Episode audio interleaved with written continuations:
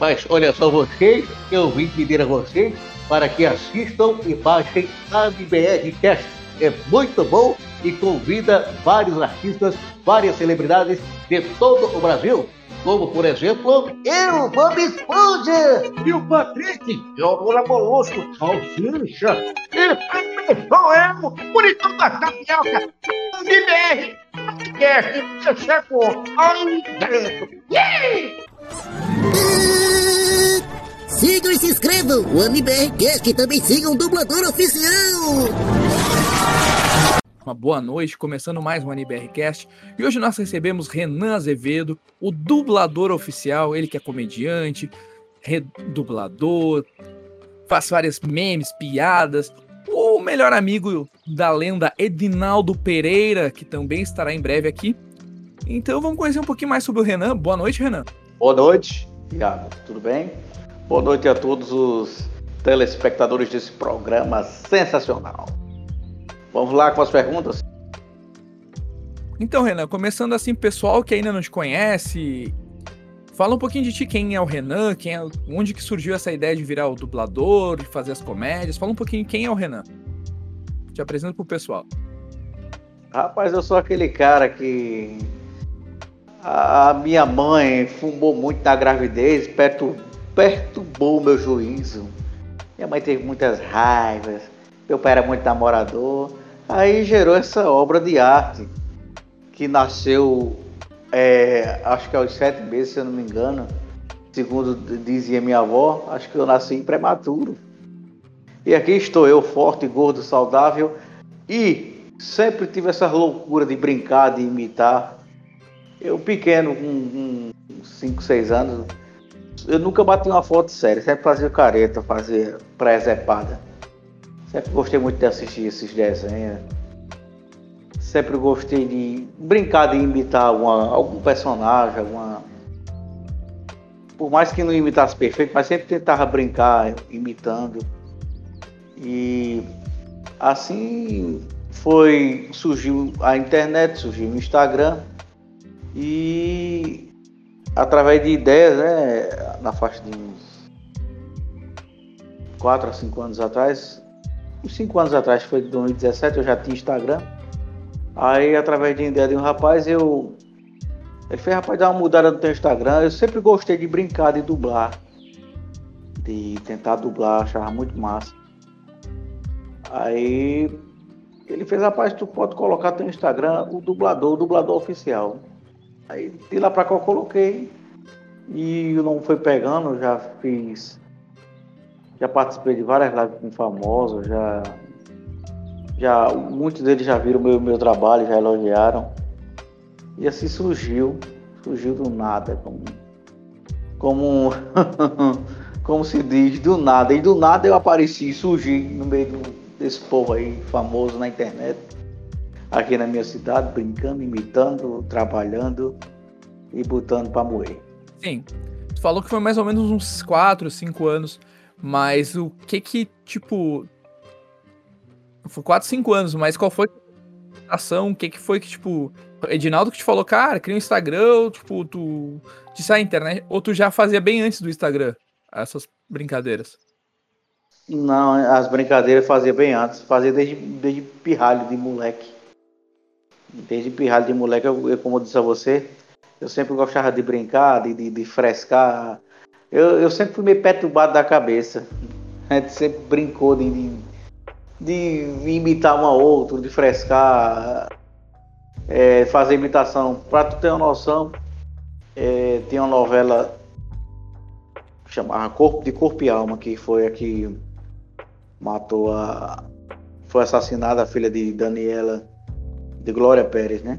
Que é Daniela, Daniela Pérez. Aquela novela tinha um personagem chamado Reginaldo. Reginaldo era Eric Johnson, era um punk doidão. Naquele tempo eu já tentava imitar ele, já fazia os trejeitos. A minha tia morrer de rir com os presépios que eu fazia naquele tempo. Aí sempre foi uma perturbação mental na minha cabeça que essa foi.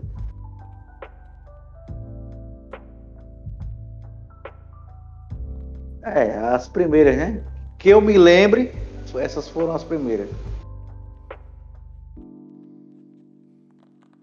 as imitações que tu foi fazendo, assim, qual que foi a mais difícil para ti? Qual que foi a, a que tu mais gostou de fazer, assim, até agora? Tem várias. Silvio Santos é difícil, Silvio Santos. Silvio Santos até hoje eu arranho. Porque Silvio Santos é difícil, é, não é meu timbre de voz, não. A gente faz um mais ou menos. Sim. E as que eu gosto é Moção, Bob Esponja. Tem Scooby-Doo, Salsicha. As que eu gosto. E meu carro-chefe hoje é o Bob Esponja. Já foi reconhecido. Já algum comentário? Ah, já... Ah, fazer o Bob Esponja e chegar pro Wayne ou pra alguma coisa? Alguém deu um feedback legal dessa galera que é a voz mesmo? Rapaz, a... nessa época o quê? Uns... Antes da pandemia, eu fiz uma. participei de uma live com o filho de Shaolin, Lucas Veloso, e ele conhece. Eu já tinha feito umas dublagens para ele, é, para ele, ele postar falando do show dele. E ele marcou o Wender Bezerra, mas o Wender Bezerra nunca repostou, nunca. O Wender Bezerra, para falar a verdade, tem uns de 15 a 20 dias que ele coloca aquelas caixinhas de pergunta Aí eu coloquei, dá uma olhadinha no teu direct pra tu ver as minhas imitações do Bob Esponja. Ele respondeu, né? Respondeu a caixinha de direct e repostou. Não tem como, é muita coisa pra olhar, não sei o que. Ele respondeu mais ou menos assim. Ele nunca olhou, não. Tem. Tem um dublador que. Um dublador que ele é muito, muito gente boa, ele é bacana que só. Sempre curte meus vídeos. É Garcia Júnior. Ele me segue, e ele me segue. Eu já conversei a primeira vez que eu conversei com ele é, de áudio foi no começo desse ano. Aliás, no começo desse ano não, minto eu. Em outubro do ano passado. Ele gostou de uma atitude. Ele gostou de uma atitude que eu fiz, aí mandou vários áudios para mim, Michel disse que você é porreta mesmo. Depois dessa, eu, eu que vou te seguir. eu que vou te seguir. Ele sempre curte meus negócios. Ele, cara, gostei demais de você e tal, tal, tal, tal. Foi por conta de mais ou menos assim. Tem um uns cidadãos aqui na minha cidade metida blogueira. Aí sempre que faz os vídeos envia pra gente. E eu, e eu tinha um, um certa assim uma certa amizade com esse camarada. Aí sempre que quando envia os vídeos, aí coloca meus amores, curtam, comentem, compartilhem. e pede para o pessoal curtir, Sim. comentar e compartilhar. Assim eu fiz. Quando eu enviei um vídeo meu, eu fiz para Garcia Júnior. Aí, Garcia, por favor, se puder curtir, comentar e compartilhar. Aí ele me respondeu assim, mais ou menos assim. Cara, é, me desculpa se eu for, se eu, me desculpa se eu for um pouco rude. Minha mulher tá passando ali, tô mandando beijo pra ela. Aí Garcia falou mais ou menos assim, cara, me desculpa se eu vou ser um pouco rude com você, me perdoe até pela franqueza, mas é, eu só costumo curtir ou comentar ou compartilhar coisa que realmente eu gosto. Eu não gosto de nada forçado, porque a gente vive num mundo assim, assim, assado. Aí Aí me perdoe até a minha atitude. Ele, aí eu enviei um áudio para ele. Eu digo, Garcia, depois dessa eu virei seu fã mais ainda pela sua sinceridade. Isso aí foi bom pra gente ver que você é um cara 10, você não, é, não vive nesse mundo de internet, você não, não vive sobre essa influência. Aí eu sei que eu disse um negócio a ele e ele me elogiou. Ah, rapaz, você é um cara porreta mesmo. Eu jurava que você ia me xingar. Eu tava pronto para receber um xingamento seu, ele dizendo. Garcia. Eu digo que nada, rapaz. Você. Isso aqui é, é, são péssimas influências que fazem a gente fazer esse tipo de coisa. E você é um cara. É, elogiei ele, aí ele me elogiou de volta e ficou naquela troca. Ele fez, agora sim eu vou te seguir, ele disse. Agora sim eu vou te seguir e vou curtir porque eu quero. Depois dessa, ele disse. A gente começou, mandou vários áudios, ele mandou para mim e para ele. Aí de lá pra cá ele me segue e sempre que eu, eu publico alguma coisa minha, quando ele vê, ele curte logo. Baixou de bola. Cara, gente fina. E. Sim. Mas tu falou ali do Bob Esponja, do, do, do, Patrick. Hoje, tu foram botar num papel, quantas imitações tu disse que tu, se fosse fazer Não sei se aí em Guarabira tu, ou na região aí tu faz show de stand-up também, ou se faz só eventos corporativos.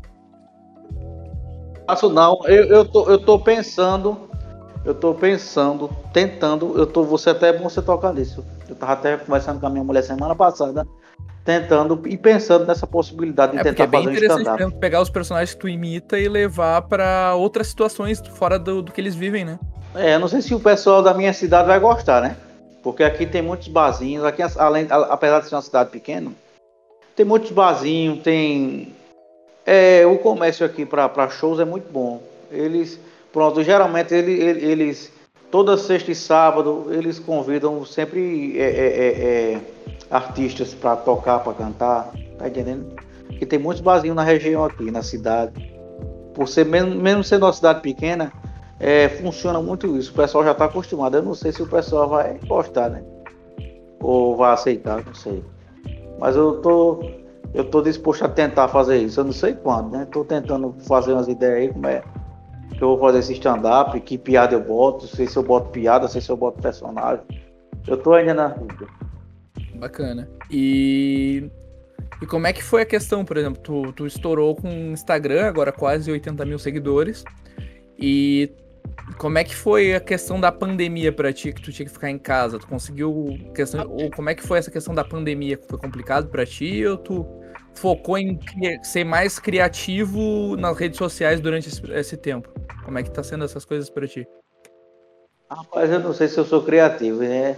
É, meu, a minha audiência aumentou um pouquinho, assim, audiência que eu digo assim, é, aparece seguidores de todo, todo, toda a localidade.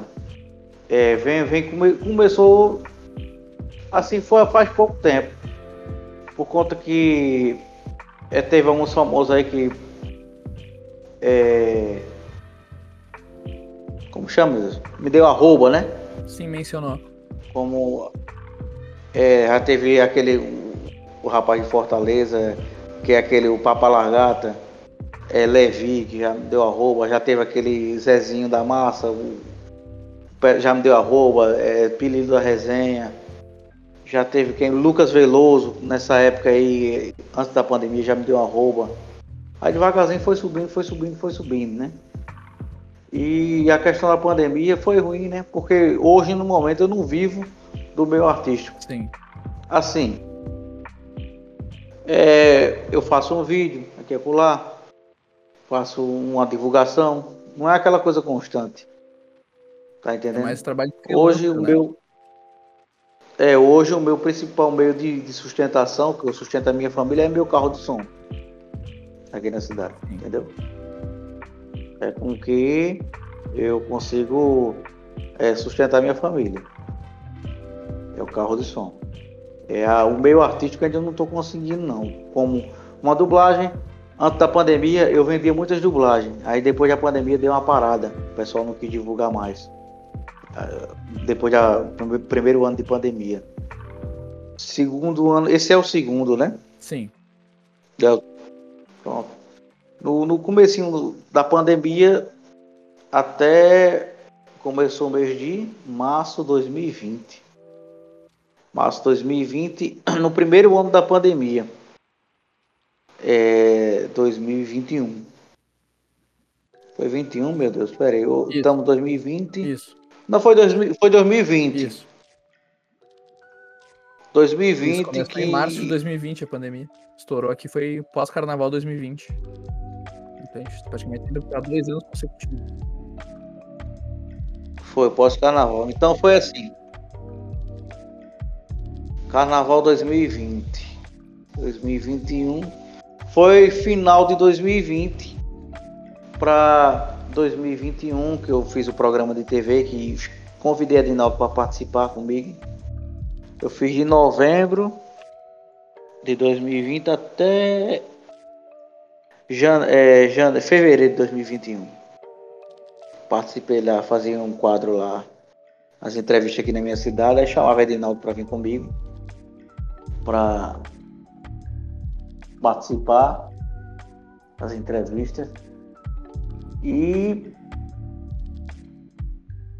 Sonalho, não, tá perguntando se a gente tá acordado. Responda ela. Sonali? Não, tá perguntando se a gente tá acordado. Responda ela, diga que a gente tá. Sim. Aí entre 2020, é, o final de novembro de 2020 a 2021, fevereiro, eu trabalhei, é, participei de um programa de TV, da TV aqui, filial da Rede TV, é, a Reação na TV. Aí convidei a Dinaldo para pelo menos fazer tipo uma escada, tá, para estar tá do meu lado, para a imagem dele subir um pouquinho aqui na nossa cidade. Aí é, saí do programa, aí segui com o meu, meu trabalho carro de som, meu Instagram, que é lá fazendo a dublazinha, fazendo um vídeo para divulgação. E graças a Deus agora em 2020, 2021 eu eu consegui fazer minha primeira dublagem profissional é, agora em dezembro para Star Filmes. Dublou eu, dublou o Márcio Tadeu. Tem artista conhecido, é, é Beto Quirino, que fez muitas novelas na Globo. Estava passando a temporada aqui em Guarabira. É, eu dublei na faixa de 9 9 com 13 eu dublei 12 personagens. 12 personagens. E é uma animação? É uma animação. É uma animação. E não é animação, é de empresa assim, não. É empresa grande, é uma empresa que já teve reconhecimento. Para você ter uma noção, essa empresa ela tá para lançar o filme agora há pouco. É, animação 3D. A que eu fiz foi 2D. Animação para criança, Legal. desenho educativo. É do Curupira, é, então, é sobre o folclore brasileiro, tem esse? É, floresta, folclore, folclore. Aí teve muitos personagens. É, uma temporada de desenho, três episódios. E agora, agora esses dias estão tá, para lançar mais um, que é Juvenal e o Dragão, que é animação em 3D. E eles também fazem filme. Outubro do ano passado, fizeram um filme com vários artistas da Globo, na cidadezinha vizinha aqui, Bananeiras. Chama-se Operação Borboleta. No elenco tá Beto Quirino, Henrique Castelli, Alexandre Borges, Paulo Cintura Super e peso, vários artistas da Globo aí. Quer dizer, pois é, uma produtora dessa não é um, um artista da Globo não vai vir, não vai vir participar de um filme se Sim. for uma produtorazinha chinfrim. Daí você tira. A, pro, a produtora de qualidade já ganhou o prêmio, já tem o seu reconhecimento. O, os donos dela são, assim, pessoas. Não tem nem como descrever. Pessoas simples, sensacionais. Me, me receberam de braços abertos. Que a produtora, aqui embaixo, no térreo é a casa dele. A produtora é no primeiro andar. No segundo andar tem, a, tem um, é o tamanho da casa em cima, uns quartos para a gente ficar esperando. Meu amigo, uma recepção de, de, presidente a gente teve lá. Está. E como é que foi a sensação de pisar no estúdio para dar, porque na, na questão da, da animação brasileira, das coisas, ela é, ela é conhecida como voz original, é tu dá vida, grava toda a track de voz, depois o animador cria. Que nem a gente tem aqui no Brasil Irmão do Jorel, Turma da Mônica, outros desenhos animados. Como é que foi a sensação que tu sentiu ao pisar no estúdio e dizer eu tô dando vida a, a personagem A, B e C e, e, tipo a inflexão, tudo que eu tô criando tá ganhando vida. Como é que foi o teu sentimento? Ah, rapaz, é, é, você agora, você agora, é, você é entendido mesmo Sim. negócio. É, é, a gente, a gente, a gente deu a voz sem ver o personagem, né? Tava é, Nathalie, que é a dona, que é a produtora, a, a esposa do dono do, da empresa a dona também, ela estava lá, tanto é que só dublou um de cada vez. Dublou, é, cada artista dublou um de cada vez, que dá trabalho, porque ela vai, ela vai lendo a história pra gente, ela vai dizendo assim, ó. É, o lobo guará está cansado. Ela vai, ela vai lendo pra gente pegar. O lobo guará está cansado, e tá com dor de barriga e tal, e tá se maldizendo. Aí eu digo, oh, vida! Oh, vida! A voz do Lobo Guará ficou mais ou menos a de salsicha. Ele já é meio deprimido, depressivo. Oh, oh, eu não sei o que, é que eu faço na minha vida. Tal, tal, tal. E assim vai. Ela vai. Ela me diz como é que é que eu venho, aí eu venho, leio o trechozinho que vai dublar, que eu vou falar. Ela vai te passando o roteiro e tu vai pegando a inflexão. É, ela vai passando o roteiro, aí eu vou ler aquele pedacinho aqui, ó. A gente vai lendo pedacinho, pedacinho. Às vezes eles são tão exigentes, tão, tão minuciosos que eu não escutei, foi bexiga nenhuma. Ei, deu, um, deu um barulhinho, deu um estralozinho. Vamos fazer de novo. Aí bora. Aí ficou bom? Ficou. Tinha três, quatro fazendo uma vez. Aí tinha, teve um que eu repeti umas seis vezes. Não tá um barulhinho, não tá esse aqui foi o papel, a porta aberta. Quer dizer, eles têm todo um cuidado, toda uma preparação. Para que. Pra... Sim, pro animador pegar todos os detalhes da tua voz e reproduzir em vídeo, né? Em vídeo e para ficar um trabalho de qualidade, né? Sobre a questão da voz, sobre a questão é, é, é da entonação. Para você ter ideia, ela, ela já tinha feito, e não é fácil não você criar a voz do nada assim. Quando você pegar, vir dublar um Bob Esponja. É, pronto, Bob Esponja já tá assim. Mas você tem a referência do Endo, né? Pois é.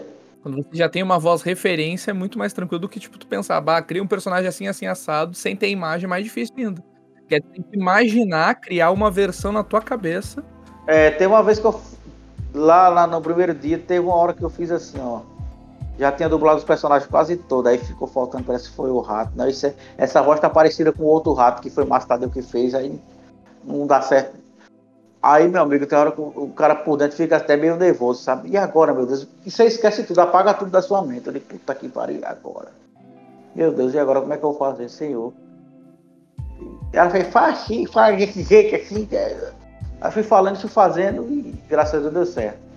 Aí, pronto fui para casa, dublei nove personagens.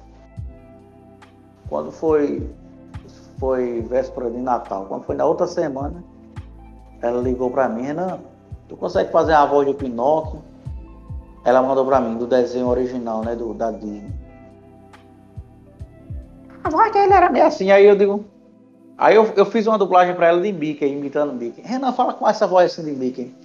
Ó, oh, gente, tal, tal, tal, e eu sou o Pinóquio, tal, tal. Oh, aí ela fez, não, tá bom, ficou bom. Aí vamos fazer. Aí teve outra que deu trabalho. Quando ela me chamou, é, esse Pinóquio que eu fiz, esse Pinóquio que eu fiz, tinha outro ator que já tinha feito semana passada. Já, ela já tinha pago até. Aí ela me chamou para eu refazer a voz do Pinóquio. Para me refazer, que ela fez a voz dele não tá muito a minha voz tava mais criança, né? Pro lado do Mickey. A do, a do cara não tava muito criança. Tá entendendo? Aí tu usou mais a voz dele como referência para refazer. Foi, a do Mickey, mas ela, ela escutou e gostou. Ela tinha me dado outra voz. Aí, aí quando ela viu falando comigo, Renan, faz isso comigo pra ver se dá certo. Aí eu fiz ela gostou. Aí já teve outra que foi trabalhoso, eu falando com a minha voz mais normal, assim, que era do príncipe. A do príncipe e ele tem um sotaque meio alemão, meio é, árabe, é, é, turco. Não gosto, não gosto de casa aí tem que fazer aquele sotaque, aí atrapalhou foi tudo. É, ela, ela ficou assim em dúvida da, da voz. O rapaz ficou muito boa. Mas só que é, ficou uma voz boa assim para um personagem mais, mais adulto. Ficou até bacana, até diferente animada a voz dele, mas ela queria uma voz mais Parti com a criança. Tá entendendo? Puxado comigo e ela gostou. Aí fiz.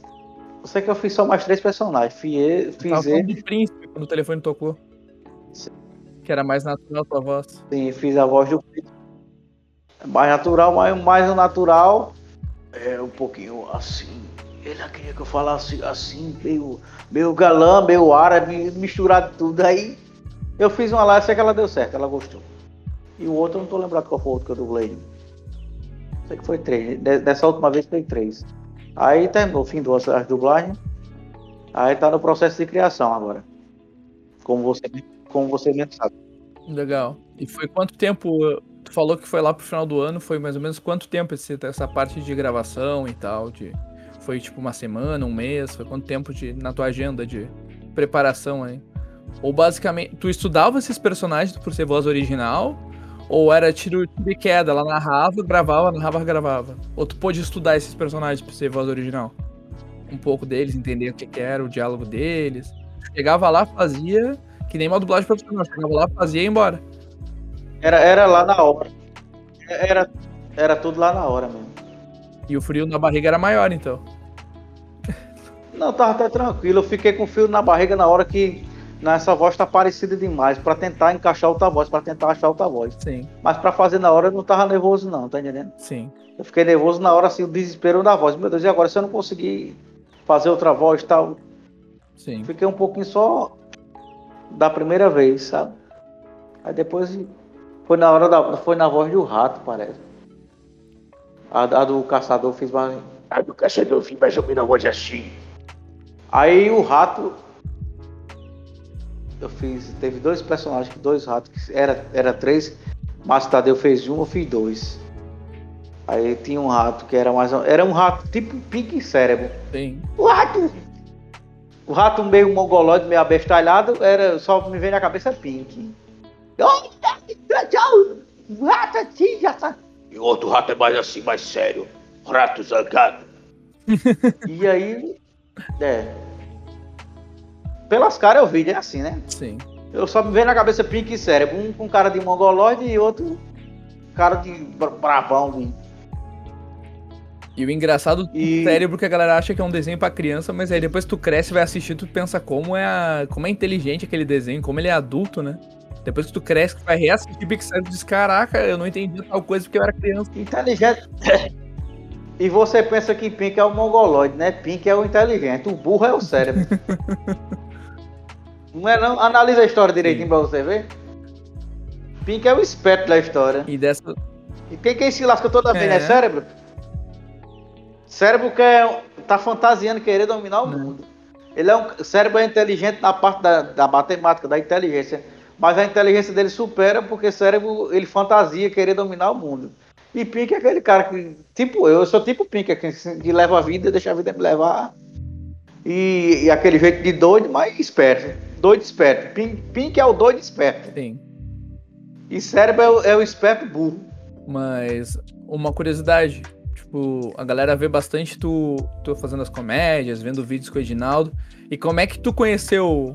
A galera muito vai perguntar isso, mas como é que tu conheceu o Edinaldo Pereira? Foi pela internet? Foi pelo, por, por conhecer na rua? Que- como é que foi essa história da amizade de vocês? Não, aqui eu conheço ele, eu conheço ele há muitos anos, né? Assim, já vi ele pessoalmente várias vezes. Agora o que eu conheço é Edinaldo, sei na faixa de uns 3 para 4 anos, mais ou menos.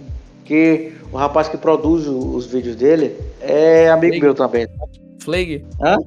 É o Flag? Fala, fala no nome desse rapaz, não, pelo amor É de o Deus. Flake? Esse cara, esse, cara tem, esse cara tem ódio de mim, agora eu queria saber o porquê. esse cara tem ódio de mim, eu nunca fiz nada pra esse cara. Nunca falei desse cara de mal. Ele chegou outro dia aí. Ele chegou outro dia no. no, no, no- é, no, no Instagram dele, no Twitter dele, não sei. Ele, ele me fez um xingamento a mim e a minha família, a minha esposa. Hum. Eu ia levar pra frente, eu ia procurar meus direitos jurídicos, sabe? Aí tem um amigo meu que é advogado, eu falei, não, rapaz, que se acalme. Realmente, se você for, for assumir ju- judicialmente, ele vai se prejudicar. Mas tenha calma, não... O cara, como é que um cara que eu nunca fiz mal a ele, nunca falei dele de mal, ao próprio Adinaldo, um cara veio querer me xingar, veio querer dizer coisa comigo. Se eu nunca ter falado nada dele. Sim. Agora o problema de Fleg é o seguinte, eu digo aqui, digo na frente dele a qualquer um. Eu nunca me meti nas finanças de Fleg com Edinaldo. Você sabe que é Fleg quem toma conta das finanças de Edinaldo, não sabe disso? Sim, é empresário. Pois é. Fleg, Fleg é, é, toma conta das finanças de Edinaldo, resolve o apoio, se resolve tudo de Edinaldo. Eu nunca me meti com Edinaldo, nunca, nunca perguntei, nunca, nunca pôs Edinaldo contra ele. Tá entendendo? Sim. Pelo contrário, nunca me meti na história de Fleg com Edinaldo. Eu, pelo contrário do que Fleg e outros seguidores de Edinaldo acham, influenciados por Fleg, como qualquer vídeo meu que eu posto com Edinaldo, vão lá comentar negatividade sobre mim. Esse eu não gosto desse dublador. Agora, quando eu tô dizendo a vocês isso aí, pelo seguinte, Porque já teve gente que me xingou nos comentários de Edinaldo Pereira e eu não, eu não xinguei de volta, não. Eu fui lá no direct dele mas rapaz, por que você tá falando isso de mim? Por que você tá falando isso da pessoa que pode conseguir um vídeo de Edinaldo Pereira? Aí o cara rabuda comigo. Mas rapaz, você não é assim não. Eu pensei que você era assim. Já teve vários que me contaram, mas rapaz, porque Fleck falou que você quer tomar Edinaldo Pereira, quer tomar o sucesso, quer roubar isso, aquilo, outro. Quer dizer, ele, ele colocou pessoas, pessoas de Edinaldo contra mim. Agora, o motivo, acho que é medo, né? Ele tem medo por quê? Na cabeça dele, na minha não. Eu acho que ele pensa assim, esse dublador quer, quer comer minha vaga, o dublador tá sempre perto de Edinaldo Pereira, o dublador pode influenciar Edinaldo Pereira querer me deixar. Acho que o medo dele é esse, né? Só pode, né? Porque eu não tenho nada a ver com a vida de Fleig, de Edinaldo, cada cara que faça da sua vida o que quiser. Tá entendendo? Eu só não admito fazer o quê? Mas o que eu sinto, pelo menos que eu acho que a galera meio que, que tem cabeça aberta a ver os vídeos, assim, é que vocês passam a ter uma conexão tua, Edinaldo, uma conexão de ser, tipo, super brother, de dar rolé junto, de querer estar junto sempre, brincando, um zoando o outro. É, rapaz, é. Tu, tu sabe o que é que o Fleg já fez outros dias aí? Edinaldo já combinou, a gente falou de, de fazer live de tarde. Edinaldo sempre veio aqui em casa, na minha casa, fazer live comigo. Edinaldo já veio muitas e muitas. Pode prestar atenção, vários vídeos que você viu com Edinaldo Pereira. Olha aqui essa parede. Olha aqui essa porta, Sim. essa janela. Vários, vários vídeos de Edinaldo Pereira aqui na minha casa. Ele vindo me procurar na minha casa. Eu indo atrás dele. Sim, tava falando da porta. Tava falando da porta do, da sua casa, dos vídeos aí. É, pode prestar atenção. O, vídeo que eu me lembro que ele fez aqui em casa, acho que um dos últimos foi Chico Melancia. Não sei se tu vê, se ele com a cabeça de melancia. Pode ver aqui, foi na porta de casa, na parede. Live, pode ver várias lives que ele já fez aqui em casa comigo. Aí o que aconteceu? Um dia a gente combinou de fazer uma live. E quando eu fui entrar na live, eu tava bloqueado. Eita. Eu digo, quem me bloqueou? Quem? Flag. Eita, rapaz. Eu digo, Edinaldo, pede pra Flag me desbloquear Edinaldo, por favor, pra gente fazer a live. A gente sem conseguir fazer a live. Nossa. Uns dias antes do. Uns dias antes, do mesmo jeito, eu sei conseguir assistir ele no Instagram. Quando eu fui ver, bloqueado de novo, duas vezes já. No final do ano passado, eu conheci Fleg no final do ano passado. Aliás, no final de 2020 para 2021. No, que a gente, não sei se você viu uma entrevista que ele foi dar a Fleg, João Pessoa. Sim, eu vi aqui uns 40 minutos, né? Eu tava, eu tava com o Edinaldo naquele dia. Naquele Sim. dia, Fleg tava com um amigo dele lá. Aí começaram a botar ideias na cabeça de Edinaldo. Depois daquela viagem ali, véspera de Natal, no outro dia fizeram uma enquete rápida, o Flake criou a enquete, Edinaldo criou a enquete, perguntando o seguinte: vocês querem que é, é, Edinaldo continue gravando vídeo com o dublador, sim ou não? Eu sei que essa enquete deu 78% que não. Nossa. Mas essa enquete que Flake criou, que mandou para Edinaldo, de um dia para o outro. No dia que eu fui para Edinaldo para João Pessoa.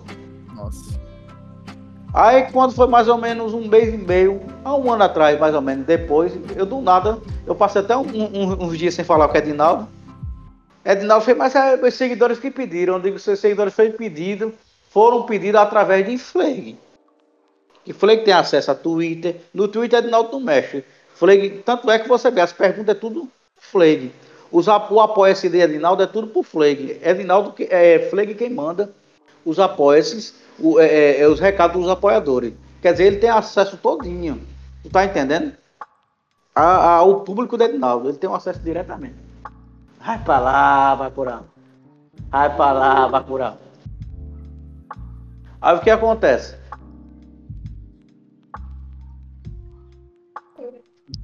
Sai daí, moleque. Aí por ele ter acesso ao público, de Edinaldo ter mais conexão do que eu próprio, ele usa disso para colocar muitos deles contra mim. Você está entendendo?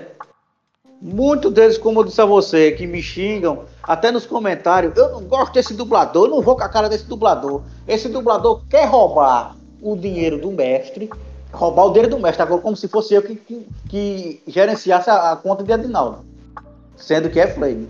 Esse dublador quer roubar a fama do mestre. Como é que eu vou roubar a fama? Se os seguidores são de Edinaldo. Esse dublador. É, esse dublador não me cheira bem, ele, ele não é de confiança.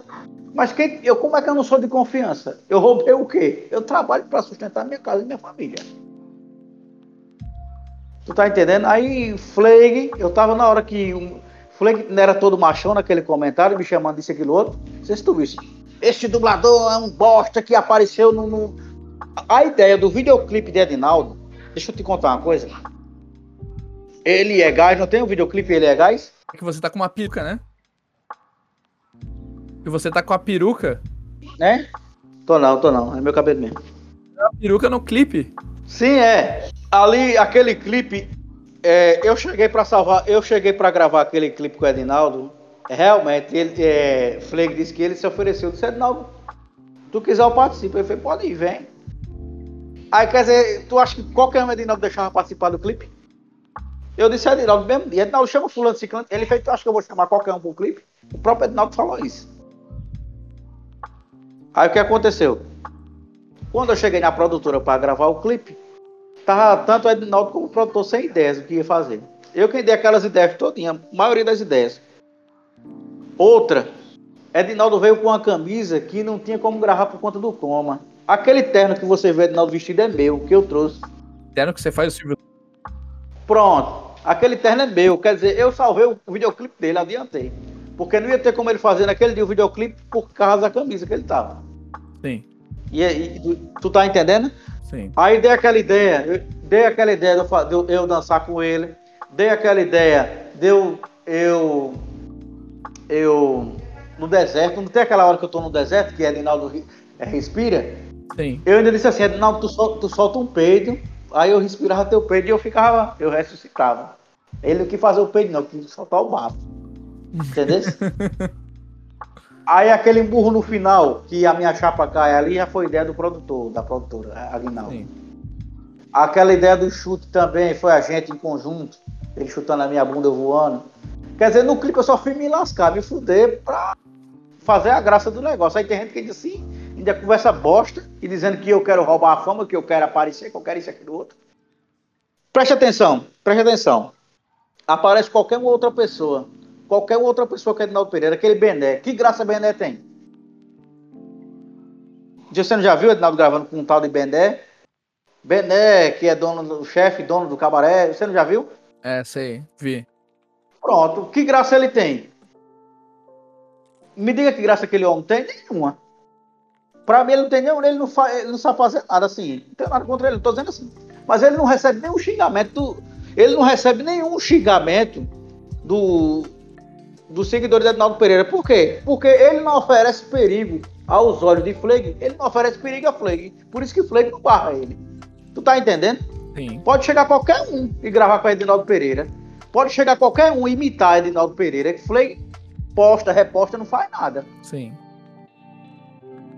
Comecei a colocar Edinaldo aqui para ser visto na nossa cidade, fazer vídeos. A gente cobrava, fazer vídeo comercial com Edinaldo Pereira.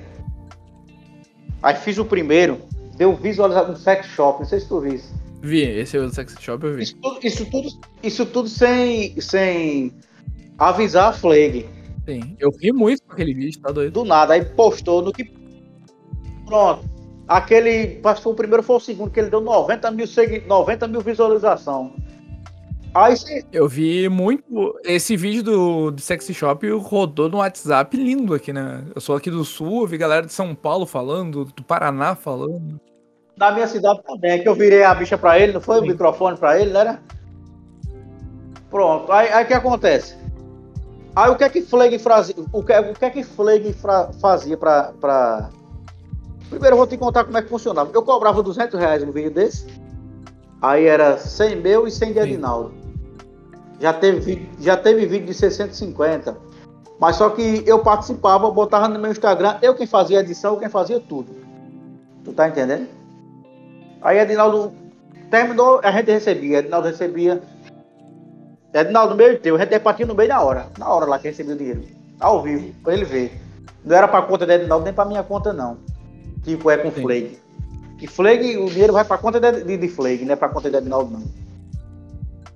Aí, o que acontece é o seguinte.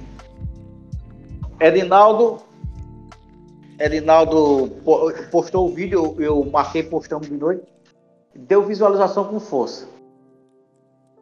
Deu visualização com força. Aí postava o vídeo de noite, aí o que é que acontecia?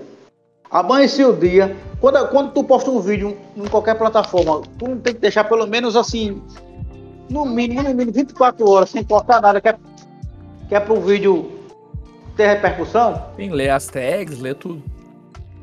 Não é verdade? Sim. Aí, aí como o Flag tem acesso às coisas de Edinaldo, o que, é que acontecia? Edinaldo dormia 10, 11 horas da noite, eu, eu acordado, de, eu, eu acordado só olhando, meia-noite. Aí começava, meia-noite, é 11 e meia, meia-noite, uma hora da manhã. Quando amanhecia o dia, tinha 10 postagens, meu amigo. E o vídeo que eu fazia de comercial com Edinaldo ficava lá para baixo. Sim. Fui falar para Edinaldo, a Edinaldo em time que se ganha não pode se mexer. Porque Fleg tem Edinaldo na mão. Eu digo que na frente é Edinaldo. Tu tá entendendo? O negócio dele é me podar. O negócio. Ô, Renan, então meio que a galera. O que ele tenta jogar a galera que é tipo. Ah, o Edinaldo já participou do entrevista do Jô Soares, já foi no Ridículo, já foi em um monte de lugar, tem mais de 10 anos de carreira e tu chegou agora. Então, ele que tá te impulsionando, não o contrário. É isso que a galera tenta que jogar. É. Não. Pois é, mas só que aqui em Guarabira, pode se informar. Aqui em Guarabira, ele tava esquecido. Sim. Aqui na nossa cidade, ele tava esquecido. Eu não sei se você viu recentemente, agora também. Agora, recentemente, o que? Final do ano. Também. Pronto, foi quando, quando ele foi no, no, no, no Flow Podcast. Galera, estou tomando uma água. Da boca, é bom demais. Valeu. ah. Ei, escute. Isso é, na, na Paraíba não só faz assim. Desse jeito é para lascar. Sim. Quando ele foi no podcast, naquela época que ele foi no podcast, uns dias antes, ele estava tendo um, é, os, os, prêmios é, melhores do ano aqui em Guarabira. Eu até ganhei três, eu ganhei três. Aí eu digo, rapaz, eu não vou deixar Edinaldo para trás não. Vou botar Edinaldo para concorrer, que Edinaldo tem que ter condições de ganhar. Uns blogueiros tudo metido aqui da minha cidade, sabe? Eu digo, Edinaldo tem um público grande, eu quero ver Edinaldo ganhar como blogueiro. Aí eu digo, bora Edinaldo me lembro como se fosse hoje. Pode perguntar a ele. Ele até falou do Flow Podcast. Não sei se você viu a parte que ele disse. Na minha cidade tem um dublador, porque ele ganhou de prêmio de, de homem mais bonito da cidade. Não sei se você lembra. Ele falando. É, Reginaldo ganhou, né?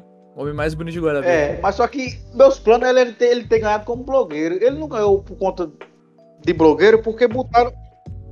E alguma coisa ambiental, não foi? Foi, ativista ambiental. Ele não ganhou por blogueiro por conta a menina, a menina que ganhou, ela tem muitos seguidores. Tá? Ela tem, ela não tem seguidores como Edinaldo, ela tem um público grande. Mas Edinaldo, eu creio eu que ele ganhava dela. Por quê? Porque o que eu observei e falei para Edinaldo, e eu tava, eu tava assim, indo dormir tarde, orientando o povo. O povo tava colocando vários arrobas errados de Edinaldo. Sim. Aí só contava aquele arroba que o, o voto era assim, ó. Colocou um arroba e, e tchau. O arroba que você colocar era o voto. Era tipo Google Formulário, votou uma vez e deu. Era tipo, bota seu e-mail, cadastrou teu nome e deu. Votou uma vez já era. É. Você vai lá na postagem, coloca. Aí tinha, aí tinha gente jumento que colocava 50, 100 vezes um arroba. Eu digo, porra, o tá serena. É o jumento. Aí o que acontece? Botava um arroba de Edinaldo, errado.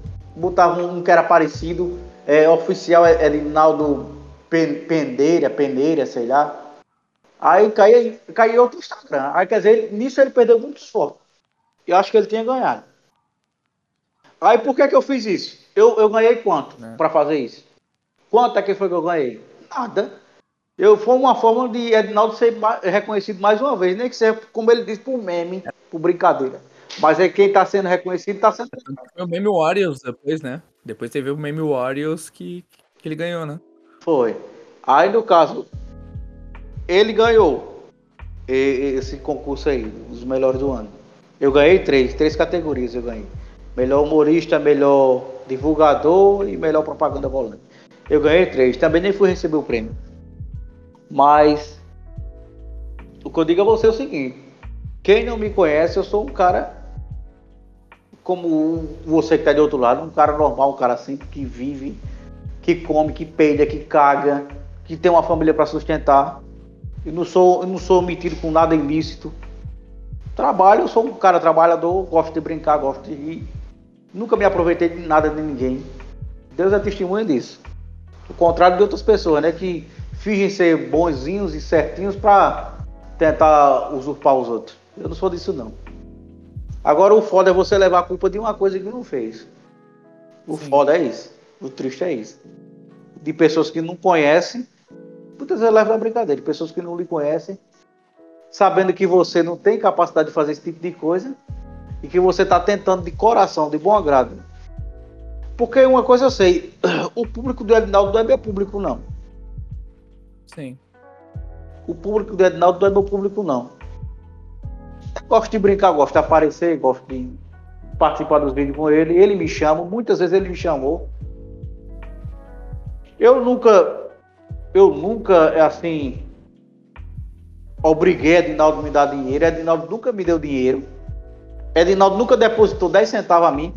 A exemplo, se, se a gente faz um comercial e é 150 ou é 200, é rachadinho no meio. No beijinho.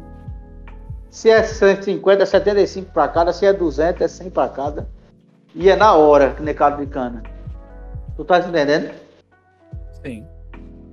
Tua imagem tá, para... Tua imagem tá paralisada. E é o correto, né? Justamente, é o que eu penso, é o correto. Mas me, me diga aí as pessoas que me julgam. Sim. Eu não gosto desse dublador. Esse dublador é sem graça. Mas será que. Ô, Esse... Renan, mas tu leva as coisas. Hum. falou que não responde, mas será que às vezes as pessoas, por questão do original ser meme, a galera não chega lá nos comentários pra zoar mesmo? Porque tem muita coisa de hater de internet que a pessoa vai te, te zoar na internet, vai chegar pessoalmente, vai te contar, te dar um abraço e dizer que é teu fã depois. Não, é, é. Mas a maioria é aquela coisa de, de flag, é influenciado. É gente que tem ódio mesmo, que a gente vê que é gente que não gosta da gente. Quando é cara que diz, ah, rapaz, esse cabo aí é assim, assado, mas eu me acabo de rir com as notícias dele, você sabe a diferença. Eu mesmo, eu mesmo vejo a diferença. Quando o cara tá querendo destilar ódio e quando o cara tá dizendo que você é doido, que você é aquilo, brincando, frescando. É diferente. A diferença é você percebe. Até pelas formas das palavras que o cara bota, o jeito que o cara tá. tá... Quando o cara diz, eu não suporto esse, esse dublador, eu não suporto esse cara. Esse, o mestre tem que se afastar desse cara. Aí quando o cara diz, mestre, se afaste do dublador, ele pode é, causar uma guerra. Aí, aí já sei que é frescando. Terceira Guerra Mundial, explodir tudo. É, pode destruir o universo. O dublador quer que o senhor destrua o universo. Aí eu tô dizendo que é, é, que é frescara, que é brincadeira, Sim. eu gosto. Aí... Mas sabe o que tu comentou ali de podcast? É aquela semana que até a gente ficou conversando desde junho do ano passado para fazer podcast. E a corrida, eu não bati a agenda, hum. tua agenda, do Edinaldo. E aí tu me falou lá que o Edinaldo ia pro Flow, ia fazer o comercial do Guarana Antártica, fez lá com o Lucas Utilizo, fez com o pessoal lá. E. Foi. Eu achei que quando, tipo, porque naquelas semanas ali vocês estavam gravando muito vídeo. Eu achei que quando ele ia no Flow, ele ia, tu ia ir com ele para São Paulo. Eu achei que vocês iam junto para São Paulo. Não. Que a vibe era essa. Não, o negócio dele é, é com o Flag, não é comigo, não. Mas. E como é que tu falou aqui que estão. Tipo, tu tá, tem bastante público ali, quase 80 mil seguidores, que pega o pessoal de Guarabira e tal, pega a pessoa da região. Mas como é que tu vê assim. Uh, tu falou ali que, ah, que, tu não, que tu não consegue viver pelo artístico, que tu faz ali a brincadeira, a galera ali, de vez em quando participa com o Reginaldo. Mas o que que tu já pensou em fazer para tu acredita que daqui a um tempo tu vai conseguir viver de rede social, de internet? Tu pensa, já tem algum planejamento sobre isso ou ou tu faz mais por hobby, para te divertir mesmo? Rapaz, eu tô confiando em Deus que sim, isso. Eu não sei se eu não sei quando, mas eu tenho que fazer que nem Silvio Santos, eu tenho que acreditar em mim. Se eu não acreditar em mim, quem diabo vai acreditar? Eu tenho que acreditar em mim. Sim. Um dia eu vou conseguir. Eu já tô conseguindo coisa que eu nem sonhava conseguir, né? Já aparece um. Já, apare... Hã? já apareceu um. Tu falou, por exemplo, ali que fez voz de animação uh, em Guarabira, fez as coisas originais. E tu pensa em fazer teatro, te especializar para ir para dublagem, ou mais foi acontecendo? Tu sente vontade de te especializar dublador profissional, ir para estúdio, por exemplo, uma Unidub lá em São Paulo, Rio, ou tu pensa em ficar aí em Guarabira mesmo, fazendo a tua arte? Rapaz, dependendo das, das, das opções. Agora não, agora nos próximos cinco anos eu quero me aquietar aqui. Eu quero que a minha esposa, que ela está começando um curso agora de, de, de farmácia né, na, na, faculdade, eu quero primeiro que ela termine o curso dela. Ela terminando o curso dela, a gente vai até para o Japão. Agora eu não tenho plano de, de sair da cidade, não, tá entendendo? Eu, por aqui, eu quero, eu quero tentar. Mas já, tu pensou, já pensou em fazer teatro, alguma outra coisa assim? Ou tu também quer tá aprendendo as coisas com a vida mesmo? Tu pensa em especializar, ator, profissional também? Eu fiz até. A gente da vida aprende tudo, né, rapaz? Eu não sei se tu viu uma, uma minissériezinha que eu fiz aí, que eu participei, que eu fiz até o Vale Vinho, dono do bar. Qual o nome da minissérie pro pessoal que tá assistindo e não conhece? Tá na internet, tá em algum. O pessoal acha onde? É, tá, tá no YouTube, tem um canal. Família Mequetrefe. Eu apareci no primeiro episódio e no terceiro. O nome do meu personagem é Vladivino, é dono do bar. Desses botiquinhos, essas vendas. A família, Mequet... a família Mequetrefe, ela lembra um pouquinho assim aquela pegada de Alto Compadecido. Ah, legal. Sucesso total. Cidadezinha de interior. Cidadezinha de interior. E, é... e quem produziu, assim, né? Quem produziu essa série, é... é a série foi praticamente produzida com recurso mínimo. É, baixo orçamento. E foi produzida pelo cara que faz as, os videoclipes de Adinaldo produtorazinha pequena, mas bacaninha, tudo. É, tudo no improviso, né, também. Mas graças a Deus deu certo. Ficou, ficou profissional, mas ficou aquela coisa tudo no improviso. Não é uma produtora grande, não foi feito com equipamento de, de série, de cinema, mas uns equipamentos bons e. E vários atores, atores bons também. Sim. Mas deixa eu te perguntar, uma das coisas que cresceu aí na pandemia, vários canais, tem, eu posso citar, por exemplo, o Ita Lucena, lá do Tá Gravando lá em Recife, aí no Norte, Nordeste, surgiu muito, ficou muito forte. São esses canais de pegadinha, de zoeira, coisas assim. Junto com os teus personagens, é. tu já pensou, ou até mesmo de cara limpa, como, que é o mais difícil, né? Já pensou em bolar pegadinha, começar algum canal no YouTube pra criar, tipo, deixar. Porque, por exemplo, o canal tá gravando, que é um canal que bateu já mais de um milhão, que tá estourado, que o Ítalo Senna faz stand-up no Brasil inteiro, é, ele começou, tipo, mande a sua, a galera começou a mandar nos comentários que tipo de pegadinha queria, ele foi criando, adaptando o que a galera pedia. Como é que tu trabalha com o engajamento do teu público? Tu já criou muita coisa baseado no que a galera pede ou meio que, tipo, tu foi fazendo as coisas... Tipo, tu acordava e pensou, bah, hoje eu tô afim de fazer tal coisa, aí tu vai lá e faz. Como é que é essa tua repercussão com a galera que te segue, com teus seguidores? Eu tento interagir, sabe? Eu tento interagir. Porque muitos interagem e tu sabe que Instagram é aquele negócio. Tem gente que te segue, olha os stories, mas não, interage nada. Sim. Se esse negócio de interação, não sei que, sei que moleque é isso não. Tem gente que tá lá olhando, você bota a caixinha de perguntas. E não fala nada. Às vezes a gente até conhece. Às vezes até gente conhecido teu, olha lá os stories, passa pela caixinha de perguntas, mas não, não responde. Às vezes vem uma pessoa que não é teu seguidor e responde. Sim. Não é Sim. é não? Aí, aí eu acho complicado assim. Eu sempre colo, pronto. Eu fiz um stories ontem e eu consegui. Eu comprei um microfone sem fio, eu consegui adaptar ele para pegar no celular. Ele, eu não sei se tu sabe qual é o microfonezinho, ele tá ali. Bonzinho que eu comprei. Acho que foi o do Stories. É um vermelho, né? É, a cabecinha vermelha. Eu comprei ele pro carro de som, aí eu vi que ele tinha condição de adaptar ele aqui. O OGT, aí fiz um cabinho para adaptar aqui no celular com a ponta que pega. Bacana, pegou o áudio bacana, filé. Gravei vídeo com ele essa semana. Comprei o tripé, eu tô aqui no tripé. Gravei um vídeo com ele. Lá onde eu fui almoçar domingo, um restaurantezinho aqui no interior, perto, perto onde eu moro. E o cara gostou só do vídeo. Quer dizer, eu, eu fazia para dar qualidade nos meus áudios, o que é que eu fazia? Eu, eu gravava o vídeo, para não pegar o barulho ao redor, para não pegar o barulho ao redor, naquele barulho distante, ecoado, eu dublava toda em minha voz. Entendeu? Tipo aquele vídeo, não sei se tu visse, do, do, do, do, dos pão de queijo que eu fiz semana passada. Muito bom, gostei bastante. Compadre, pronto, aquele ali foi todo dublado. Sim. Que eu dublei até o gordinho da padaria, eu botei a voz de Bob Esponja nele. Ele tava lembrando Bob Esponja, eu digo botar a voz de Bob Esponja nele. Pronto, aquele vídeo foi todo dublado.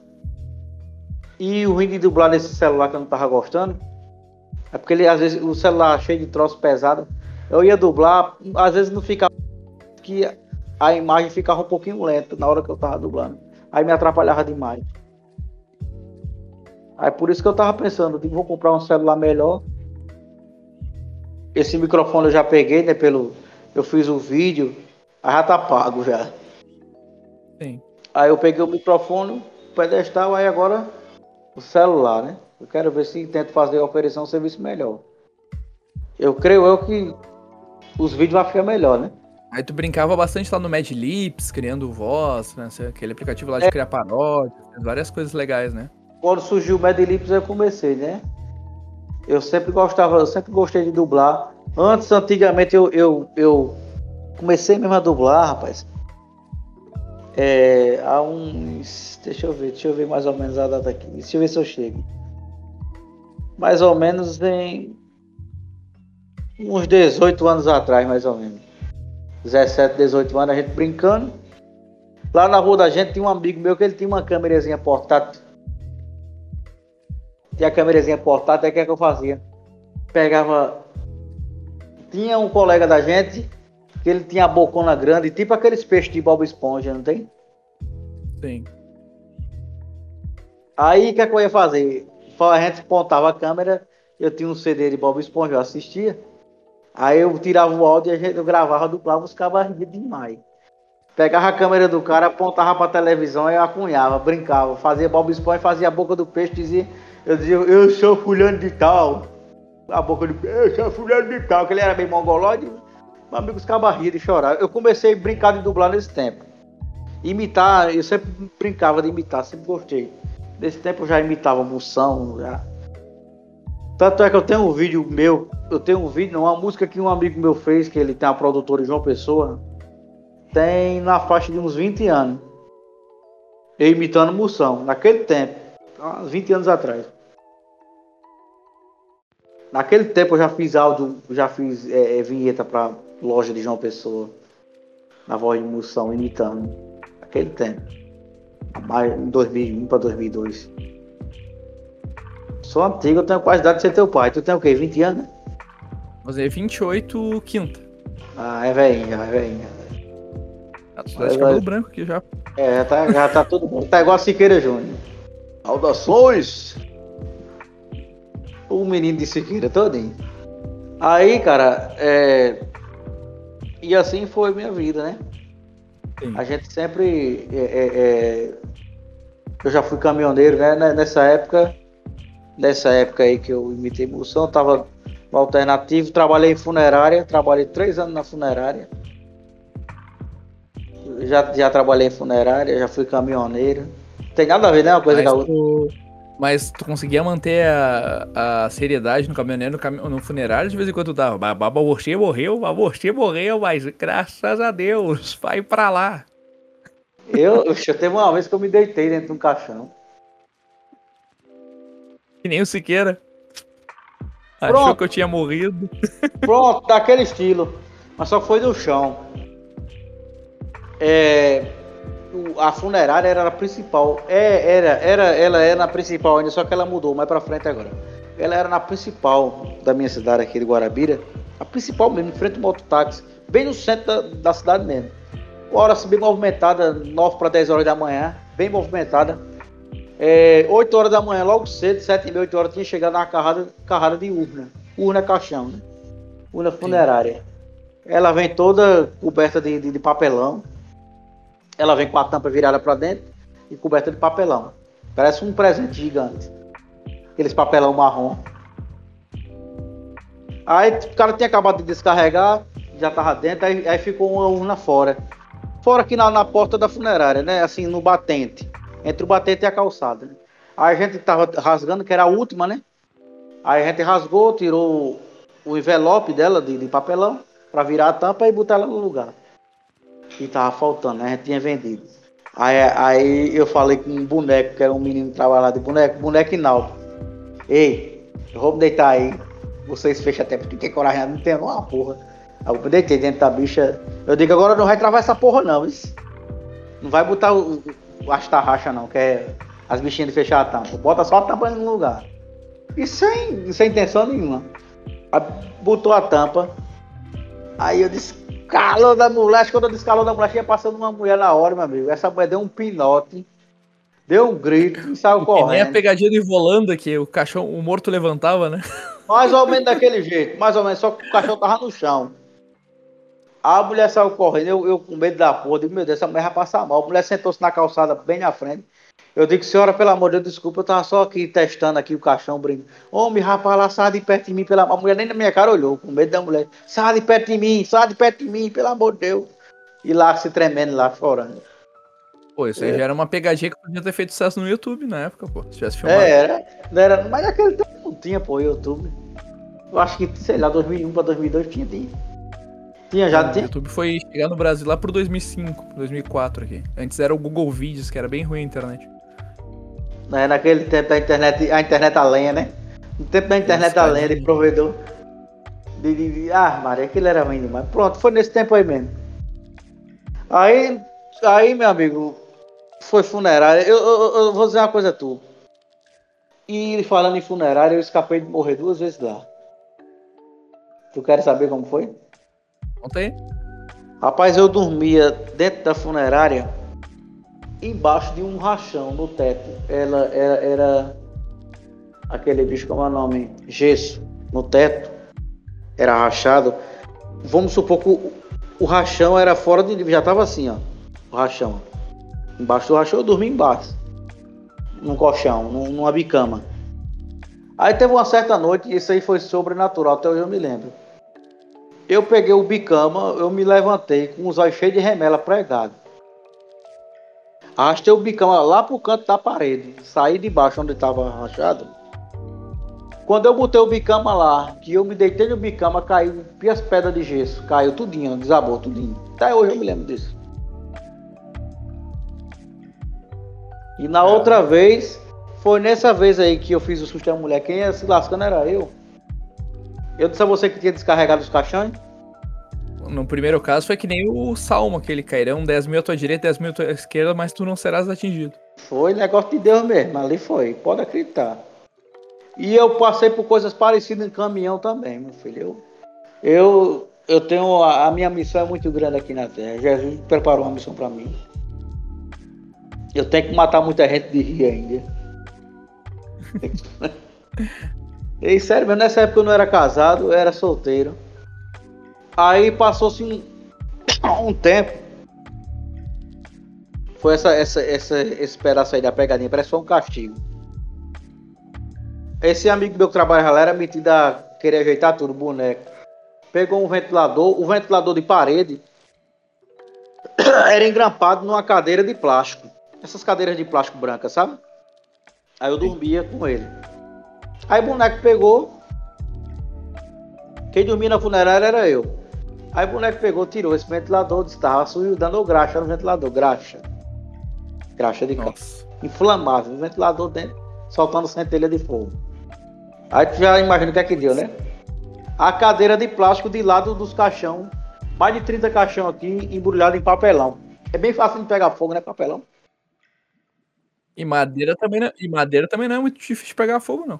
Homem, madeira de caixão, que é aquilo que pega fogo, só acaba jogar uma piola de cigarro, pega fogo. Nossa. Aí tu imagina eu acordado bem de, de uma hora da manhã, um fogo dessa altura na minha frente, bem dizendo meus pés, a cadeira ao fogo. Eu acordei tossindo com falta de ar já. O espaço, eu sem ver nada, tudo cheio de fumaça preta. Eu corri, eu agora foi orientação divina. Eu corri, Desliguei a tomada da, da energia. Olha a orientação divina que eu tive. Desliguei a tomada da energia. Voltei rápido. Peguei meu lençol, ensopei. Eu não sei como é que eu tive cabeça para fazer isso. Ensopei meu lençol da pia de água e saí. Joguei em cima da cadeira e saí puxando a cadeira. Queimei minha mão.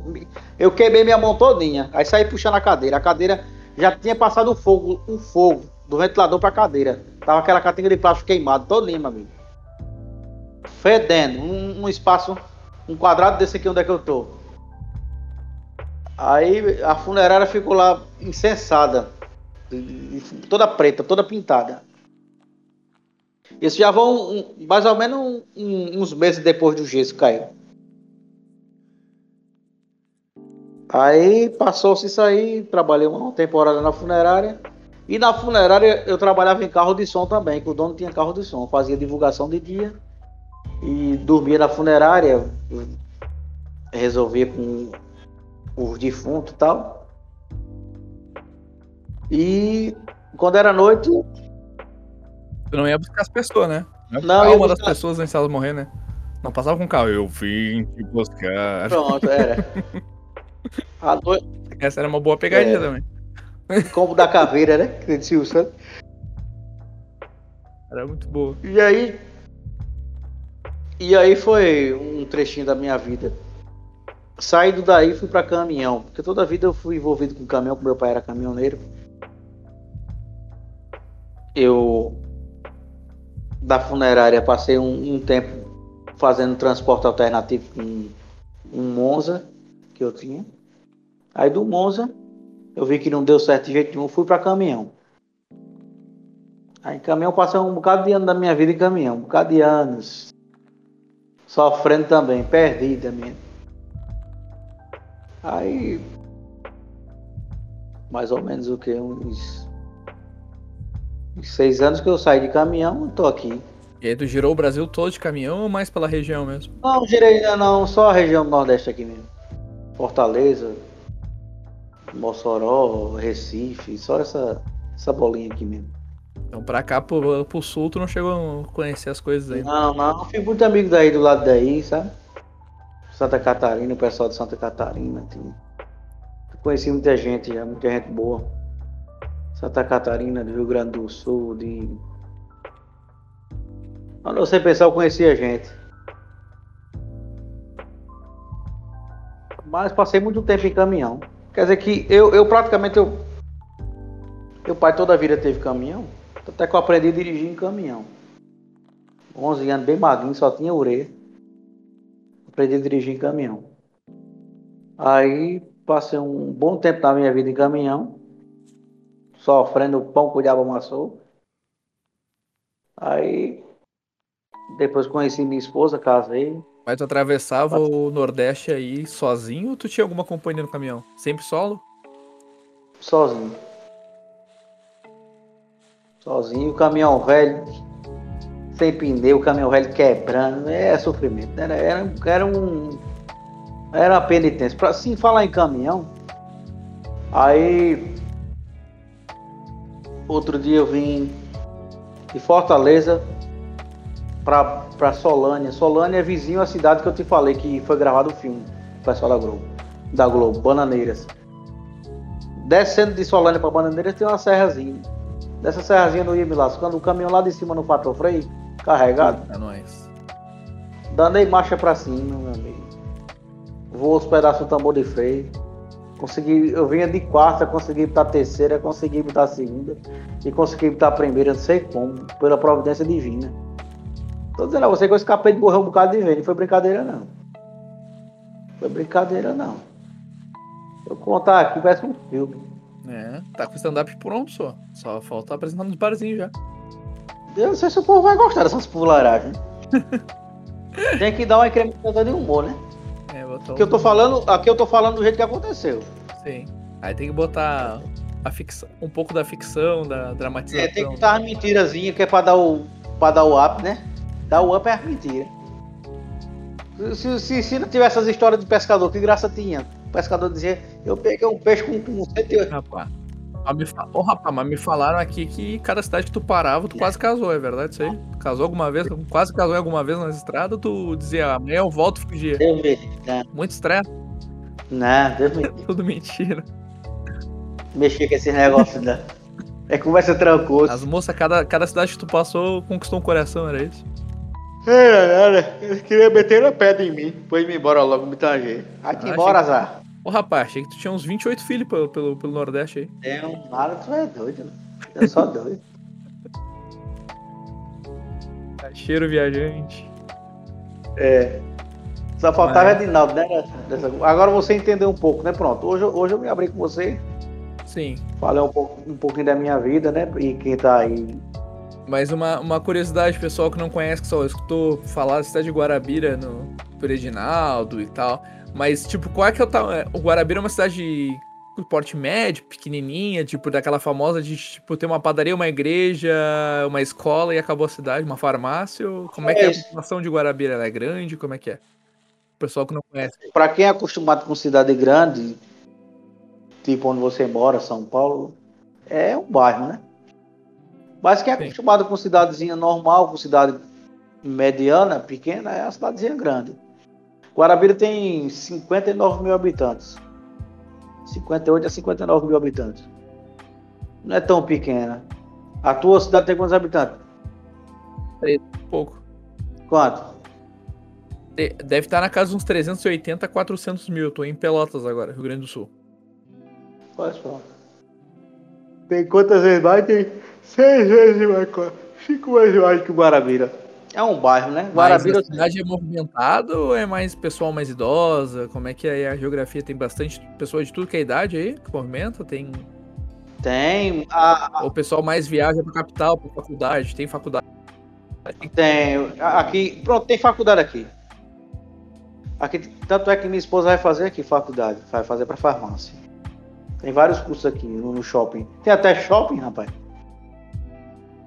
O, o... Alto Aqui é muito engraçado que a cidade tem quatro, quase 400 mil habitantes, movimenta a cidade base de 20 mil estudantes. Então, se não tem estudante, a cidade vira fantasma, entendeu? Aqui tem doido que só a gota serena.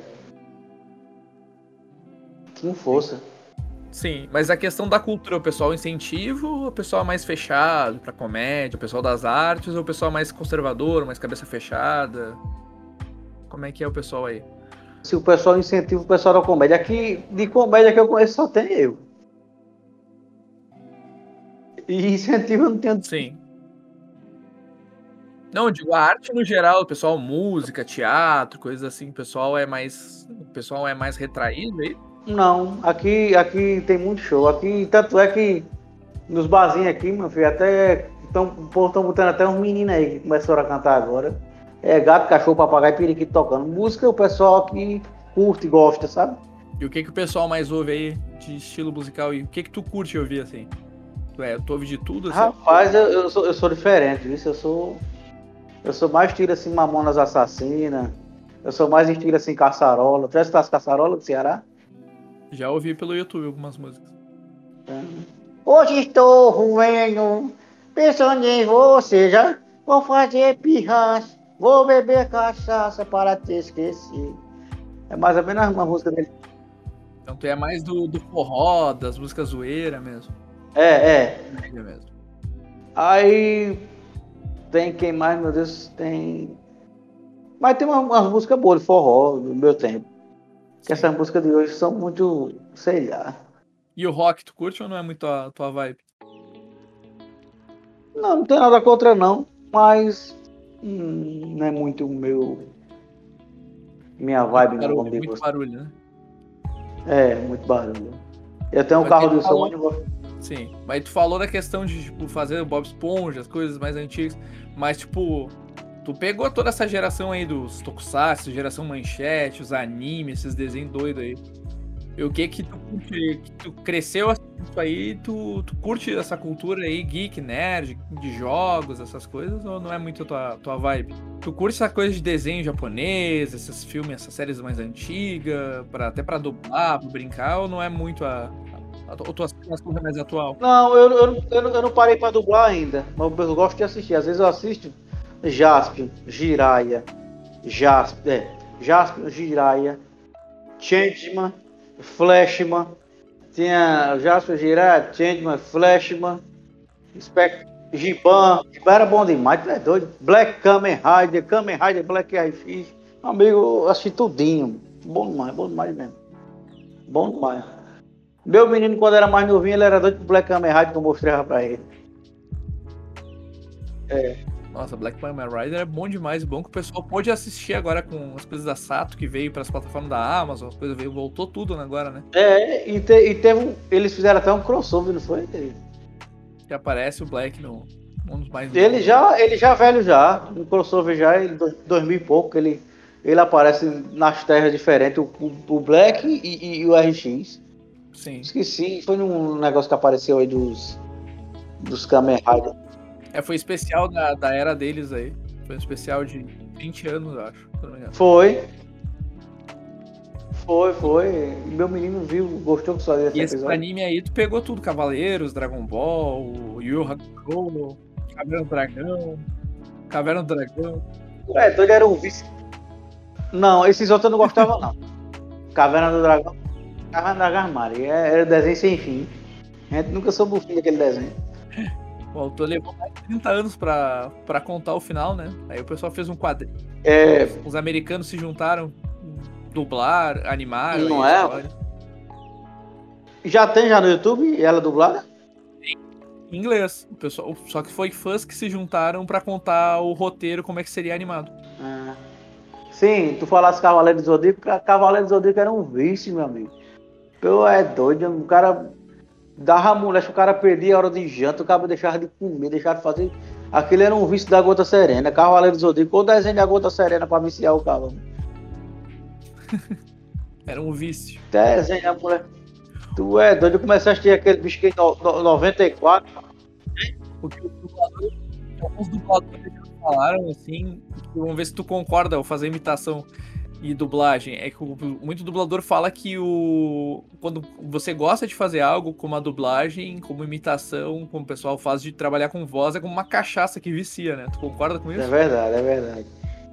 Às vezes a gente tá com. Do nada aí começa. Mas e.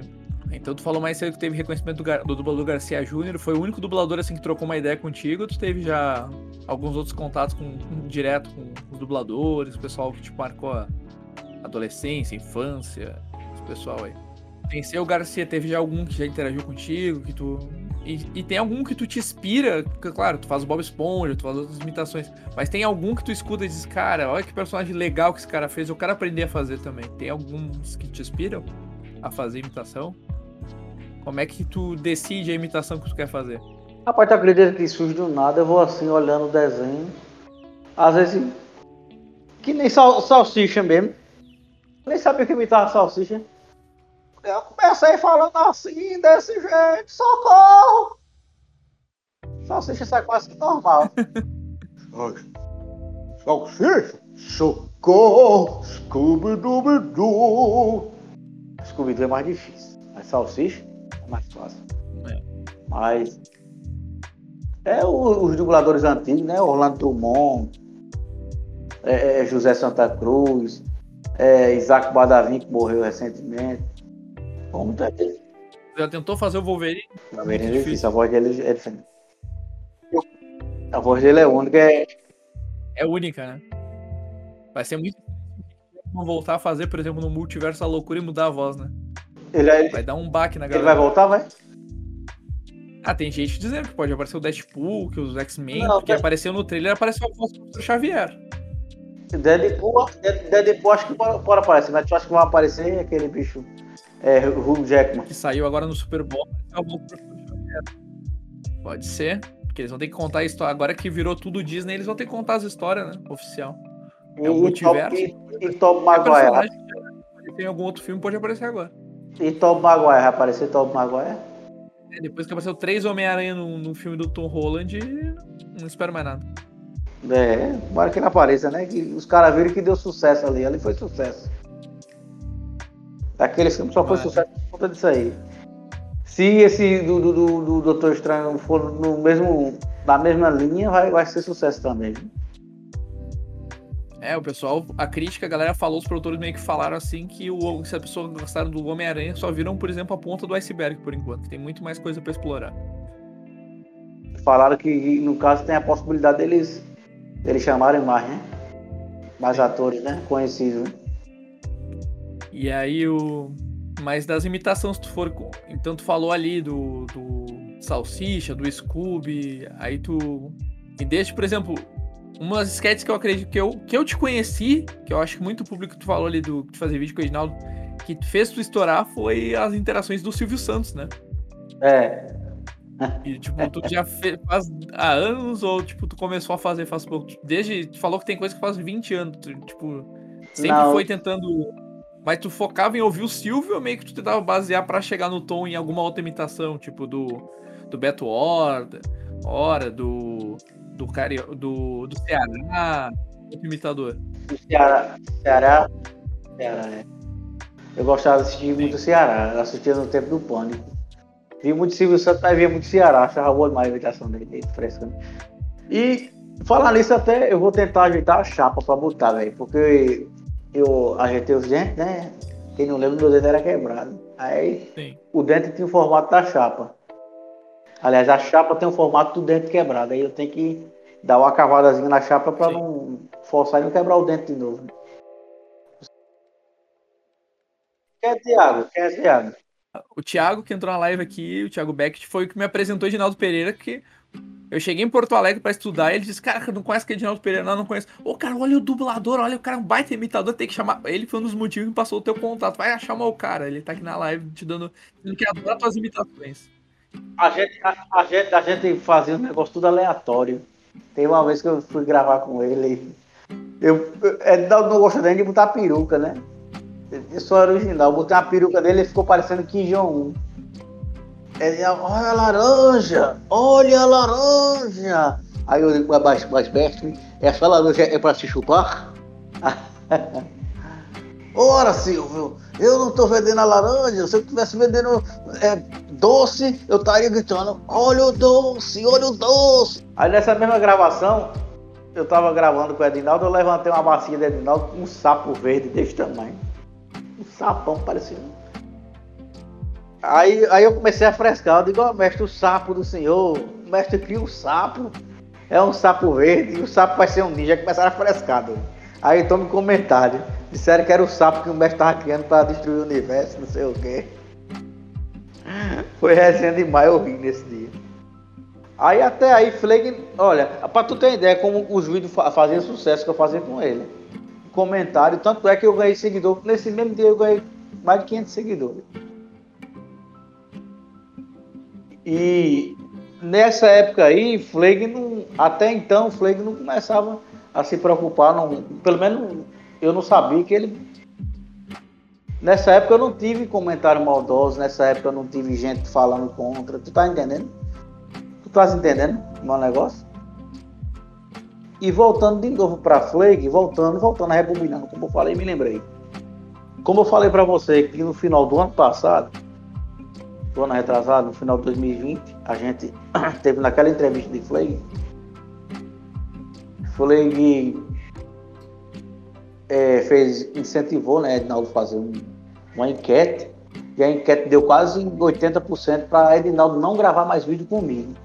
Um dia após eu, eu, eu, eu João Pessoa, um dia após Fleg me, me conhecer, né, um dia após, ele botou na cabeça do Edinaldo para fazer essa pesquisa e, e a pesquisa deu favorável para eu, não apareceu mais nos vídeos de Edinaldo. Aí passou-se uns dois meses, eu vi Edinaldo na rua, e Edinaldo sempre gostava de gravar comigo. Aí do nada eu peguei o celular de Edinaldo, liguei na live, a gente estava até na produtora, onde ele faz as gravações. Aí fiz uma pesquisa nos stories dele, no Instagram. Tá ouvindo? Fez as pesquisas nos stories. Vocês querem, vocês querem que eu volte a gravar vídeo com o Edinaldo Pereira? Deu 77% das votações. Deu mais de. Em uma hora deu mais de. Duas, três mil visualizações nos stories. Deu mais de, de 77%. Eu digo aqui, Edinaldo, olha. Tá vendo aí? Do nada, sem, sem combinar com ninguém. Aí como é que o cara faz uma enquete e dá 78% para eu não fazer mais vídeo com o cara? Tá entendendo? É, rapaz, mas, mas o problema, né?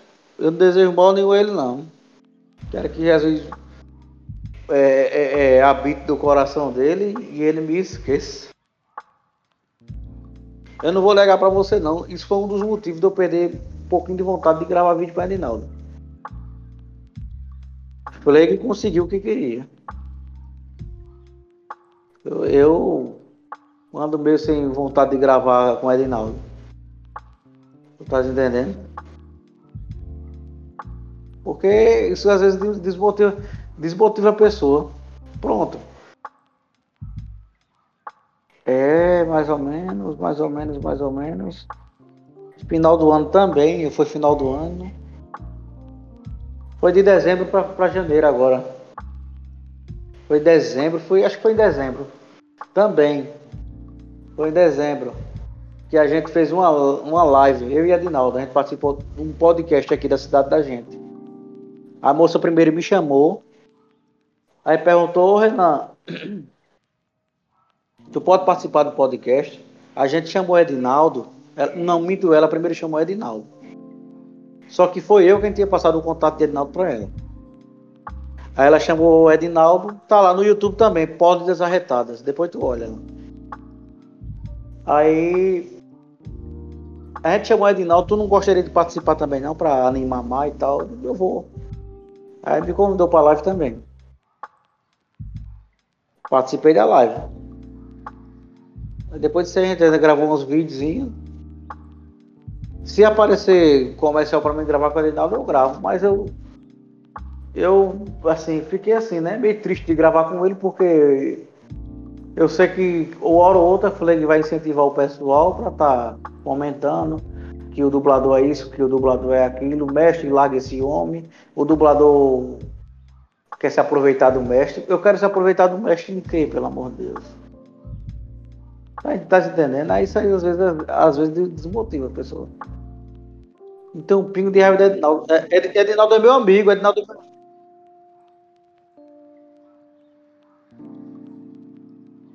meu... É. Edinaldo é meu amigo, eu não tenho um pingo de raiva dele não. Pronto. Aquele comercial do Ritmo Motel não ficou bacana, vários, vários youtubers repostaram. Pronto, aquele ali foi eu, aquele ali foi através de mim, aquele comercial.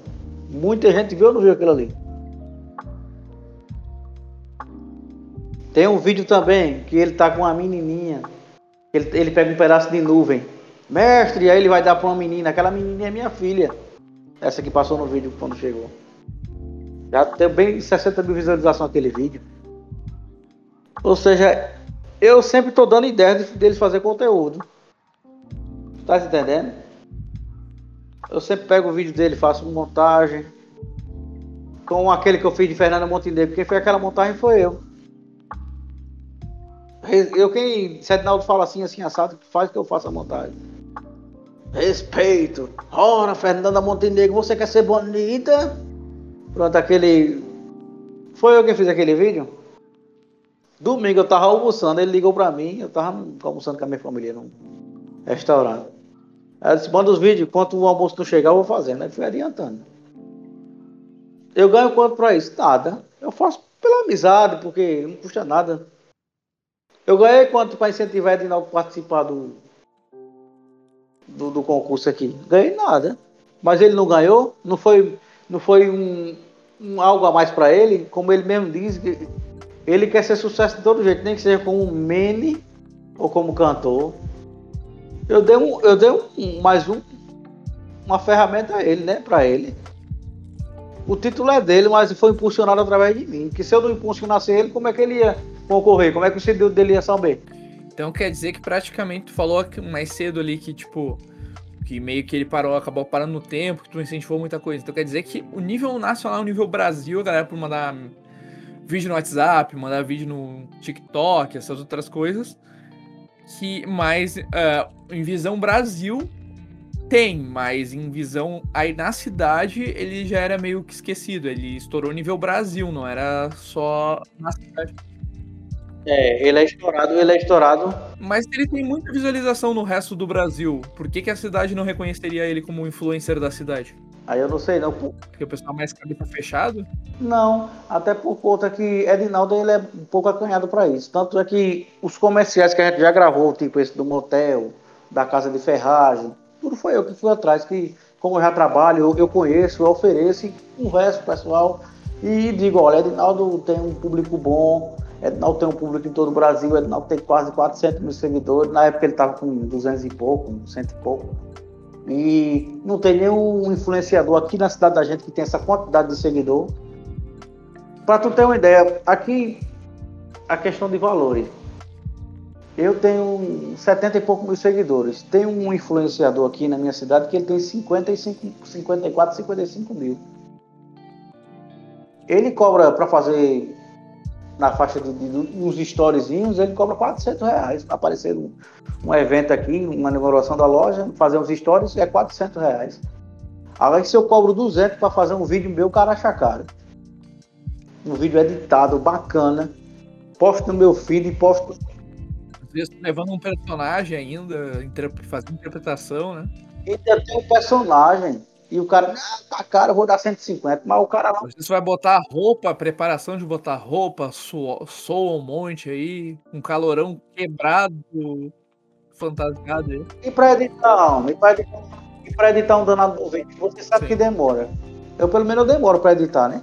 O cara tem que sincronizar tudo para encaixar um comercialzinho de um minuto. Você vai, vários takes que você faz para encaixar um comercial de um minuto para dar os cortezinhos. Isso é uma edição mais, uma edição mais básica. Agora, se o cara for aquela edição para botar efeito, para botar meme, para botar aquilo ali, é que demora mesmo. Mas quero te perguntar um: aquele vídeo lá tu redublou ou, ou, foi feito por ti o pessoal republicou? Aquele vídeo lá do Silvio Santos indo pra Globo, como é que foi aquela história lá? Não, ali foi eu não, ali eu redublei. É, quando eu postei, eu redublei. Sim. Aqui. Porque eu lembro que a galera do clube do SBT tinha postado lá com a tua voz, lá, aí viralizou. Foi, né? Sim, aí eu vi, aí eu disse, caraca, é você, cara. Eu falei, quando eu vi lá no fã clube do SBT, no Sou. Acho que foi no grupo Eu Sou SBTista, galera, que é o maior dos grupos do, de fãs do SBT do Facebook, a galera tinha botado o vídeo lá. Aproveitar e fizeram. Sim. Sim. Aí, aí, cara, é, como eu tava te dizendo, é, sobre as questões de de. De que mesmo a gente tava falando? Dá os brancos no juízo. Ah, da questão dos eventos, tava falando aí, dos preços, evento influencer Sim. e tal. Sim. Aí, aí o que é que eu, eu digo a você? Aqui na minha cidade é assim. Eles. É... Só que esse rapaz ele, ele trabalha é, como influência há mais tempo que eu tem menos seguidores, mas trabalha mais tempo. Agora ele vive no meio da nata. Sim. Tá entendendo? Dos ricos. Conhece muita gente. Aí assim, o pessoal dá mais credibilidade ao trabalho do rapaz, não desmerecendo. O trabalho dele é bom. Mas só que o meu trabalho é diferente. Assim, não, eu não tenho tanta credibilidade, até com uma blogueira que tem menos seguidores do que eu. Aqui em Guarabira tem muitas blogueiras. Muitas, muitas, muitas, muitas. Qualquer blogueira de 15 mil seguidores, ela tem mais, assim, credibilidade do que eu. Agora eu já fiz vários serviços para fora. Já fiz, participei de programa de TV, como você sabe, o, o Edinaldo. Já fiz trabalhos de dublagem para fora, a várias empresas. E. E como é que se diz? A questão aqui, eu posso ter, pelo que eu tô vendo, eu posso ter meio milhão de seguidores e ter gente aqui de 50 mil ter mais credibilidade do que eu. Tá entendendo? Sim. A questão que eu vejo é essa aí, sobre é, o valor da arte, assim, do que eu faço, para muitos aqui é muito pouco. Então acho que isso do Nordeste, que como a gente falou mais cedo, acho que seria interessante quando ver tipo, essa questão de stand-up, essa questão de pegadinha, criar alguma coisa assim, né? Porque isso é um negócio que virou viral na internet, vídeo pro TikTok. Tu cria coisa só pro Instagram ou tu joga pra outras redes também? YouTube, TikTok, Facebook?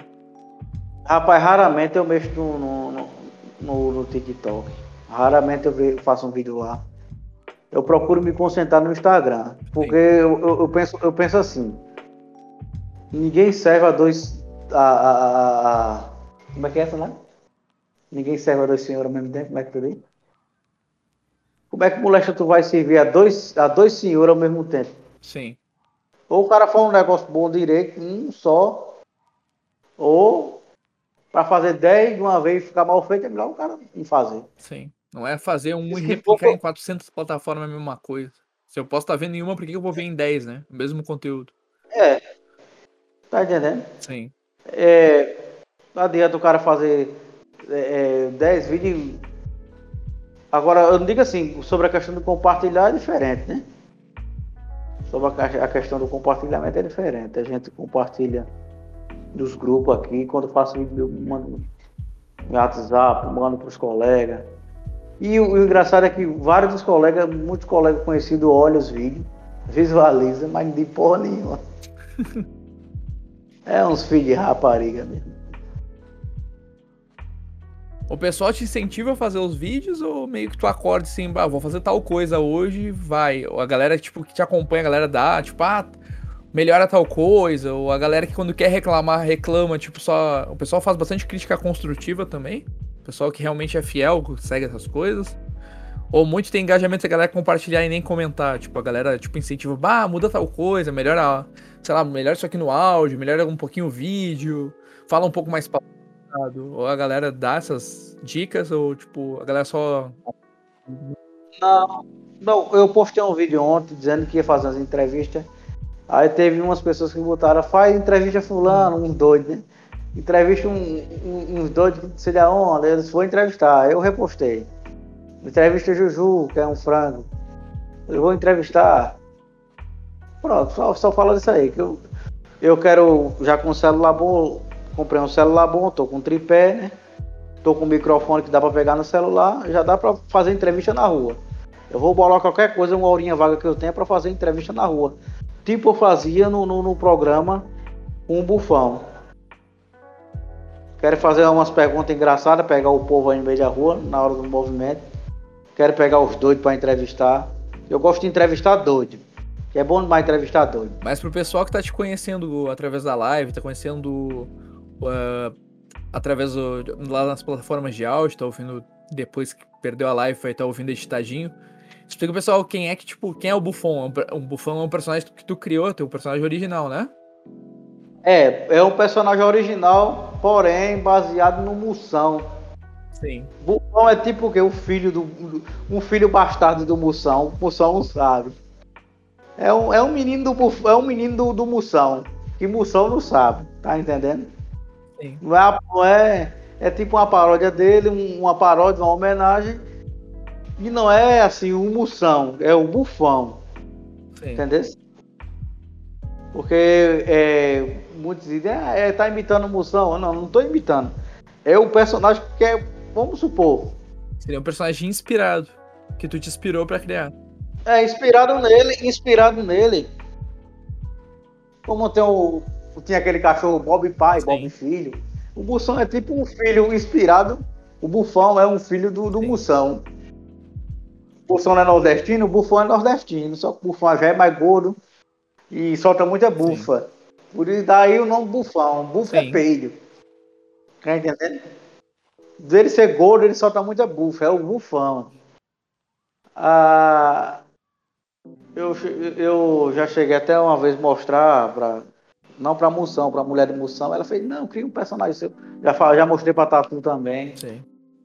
Assim, eu vou até depois falar com, tentar falar com, com, com ele, né, com o Moção, e explicar isso para ele sobre a questão do meu personagem ser não é, praticamente ser um, um- um- não ser um plágio dele, ser um, tipo uma homenagem, que ele enxergue não como um plágio, mas como uma homenagem. como é que o, como é que o Tá Buffon entendendo? fala?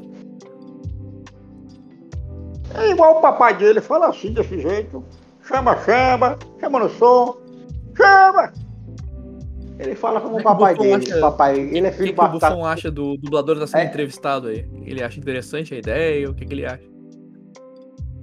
O que, que o é Buffon que é? acha de o dublador tá dando, o Renan, o dublador, tá dando entrevista aí pra, pra internet? Tá altamente marromeno, eu não posso nem falar muito alto porque os meninos já estão dormindo. Mas é altamente marromeno. Muito bom. Mas aí tu falou ali do. Mas de personalidade, tu já fez o, tu faz o Silvio, tu faz. Quais são as personalidades de pessoas assim da TV, assim? Quem, quais são os, os famosos que tu, tu imita? Que o pessoal mais te pede nos vídeos também. Mas A minha cabeça da hora que dá um branco, eu não diga tu. Siqueira que imitava Siqueira. Saudações, os que têm coragem.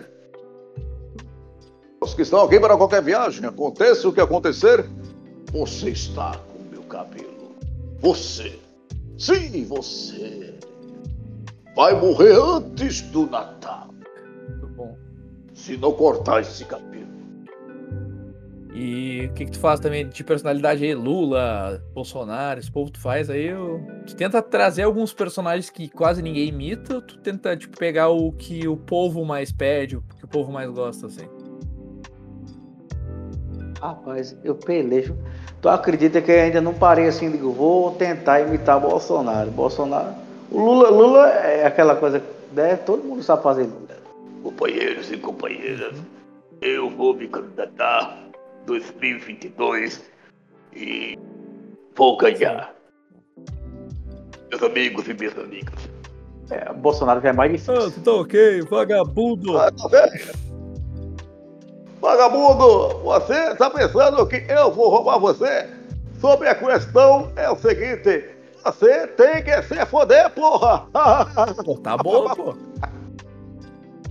Mas tá um Tá troço, a bom, pessoa né? acredita. Eu sabia fazer, eu sabia fazer Gil Gomes, mas Gil Gomes tem que fazer um aquecimento, minha voz não é grave. Ele estava passando e de repente aconteceu o crime perfeito. E de, re- Eu tenho que aquecer a voz.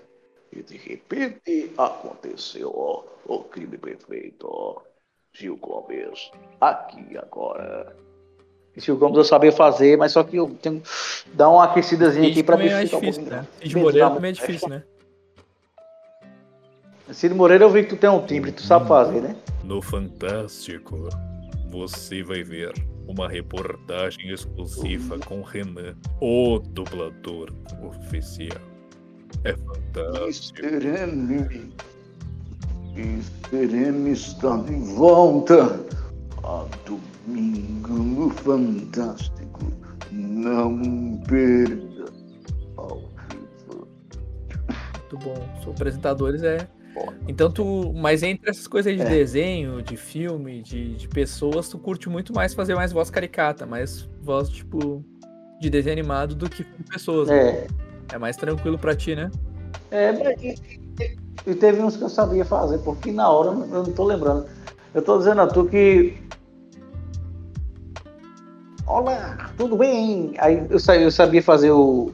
Eu sei imitar o Reginaldo cantando.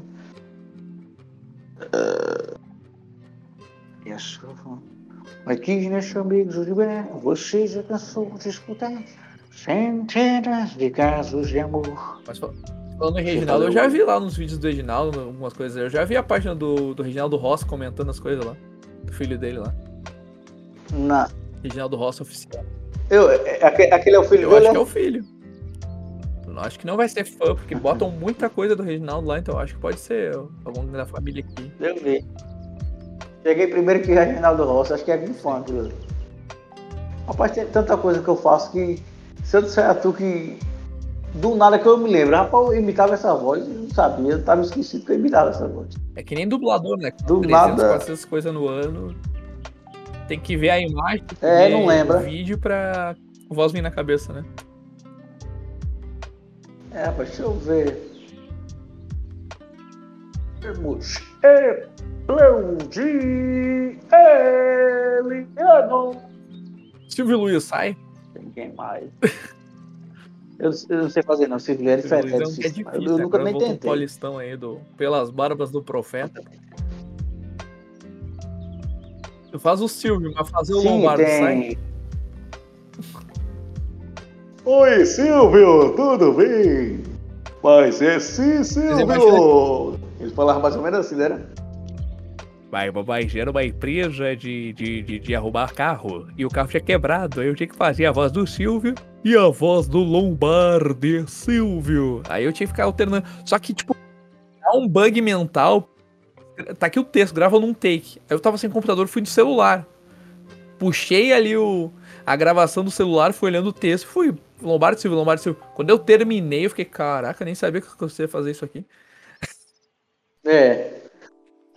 Mas aí foi vídeo, é? É vídeo, é? Foi um, eu gravei em áudio e aí o rapaz colocou no na cena do vídeo na edição depois. Ah, tu gravasse no eu- celular? O Lombardi, que eu sabia que, por exemplo, como ele era do interior de São Paulo, ele puxava o R, então ele falava Levorim, apenas R$ 39,47 centavos. Porque ele tinha muito R puxado. Era. Porque o Lombardi, se não me engano, ele era natural de Araraquara. Ele. E aí ele tinha o R puxado. Oi, Silvio! Então, tipo, barras, barras de ouro que vale mais do que dinheiro. É as barras de ouro. Telecena, Ele faz, ele faz assim. acompanhe o sorteio final da Telecena. 24, 69 e 64, Silvio! Ele fazia assim com o moleque, era? Acompanhe o sorteio, o sor... Esse é o sorteio final da Telecena. era? Sim. Ele botava o R, né? E Assim, o né? sombra é um, dois tons abaixo, que é tipo, Era. ok, ratinho, ah, promoção, agora nós teremos o exame de DNA. Eu fazia o vulto. Pronto, no tempo, 20 anos atrás, quando eu fiz o comercial de moção, esse que eu fiz, Ah. de moção, E o que é que tem aí, Ruto?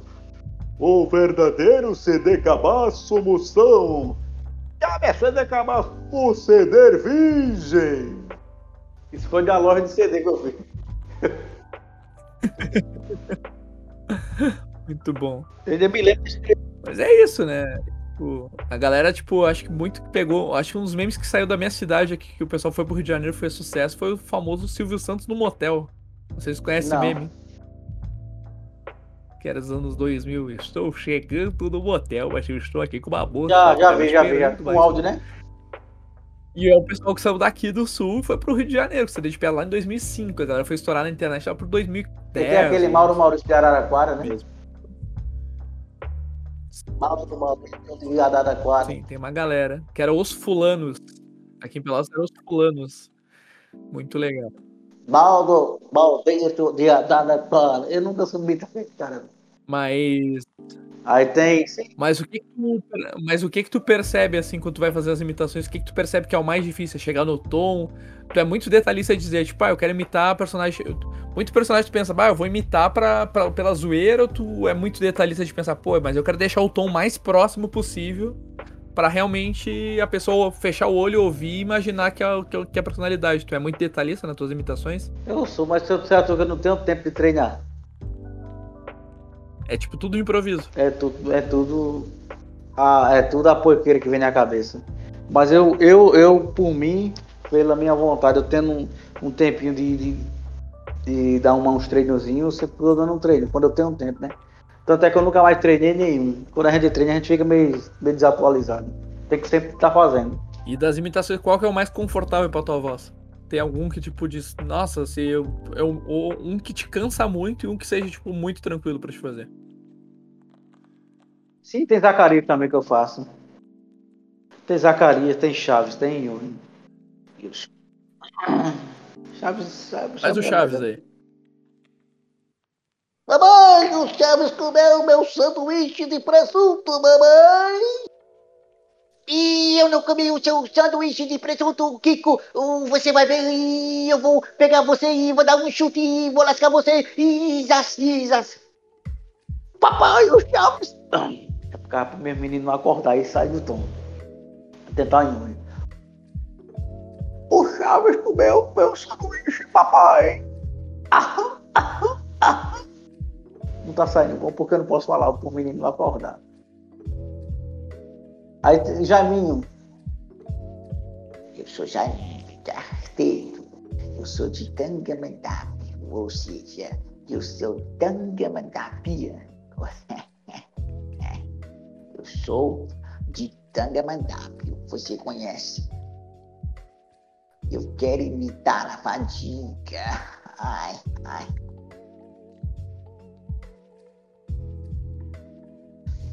Não conheço. Fica onde? você pode entregar pra mim? É porque eu quero evitar a fadiga. Aí tem. Tem quem mais, meu Deus? Sim, Zacarias. E o Zacarias, como é que é? Zacarias, deixa eu ver, faz tempo que eu fiz. Deixa eu ver. Aqui da prima. Deixa eu ver. Zaca, zaca, zaca.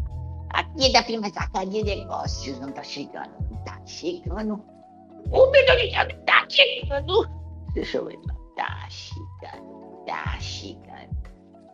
Aqui da prima Zacaria Negócios Enrolados. Oh! Tá chegando. Acho que é porque eu não posso soltar a voz. Dá um bug, né? Às vezes dá um bug mental. Mas o tom mais, mas o mais tranquilinho ali pra fazer, que não precisa aumentar nem alto nem baixo, é o Silvio Santos, né? Ô Silvio, a mesma coisa, Silvio. O que, que tá achando do teu ato no Big Brother, Silvio? Mas, mas, mas eu, eu não tô gostando do Thiago. O Thiago tá, tá, tá metendo o pau. mas, o Thiago está metendo o pau da família. Ele está inventando mentiras e eu não vou apoiá-lo. Ele falou que só Mas quer trabalhar na, na Globo, Silvio. Mas, mas, mas na hora da herança ele vai querer. Quando eu bater nas botas, ele vai querer. Vai ou não vai? Vai, Ai. vai pagar o show do milhão e meio. Será que ele vai levar um milhão e meio no show do milhão PicPay da Globo, Silvio? Só se for da bunda.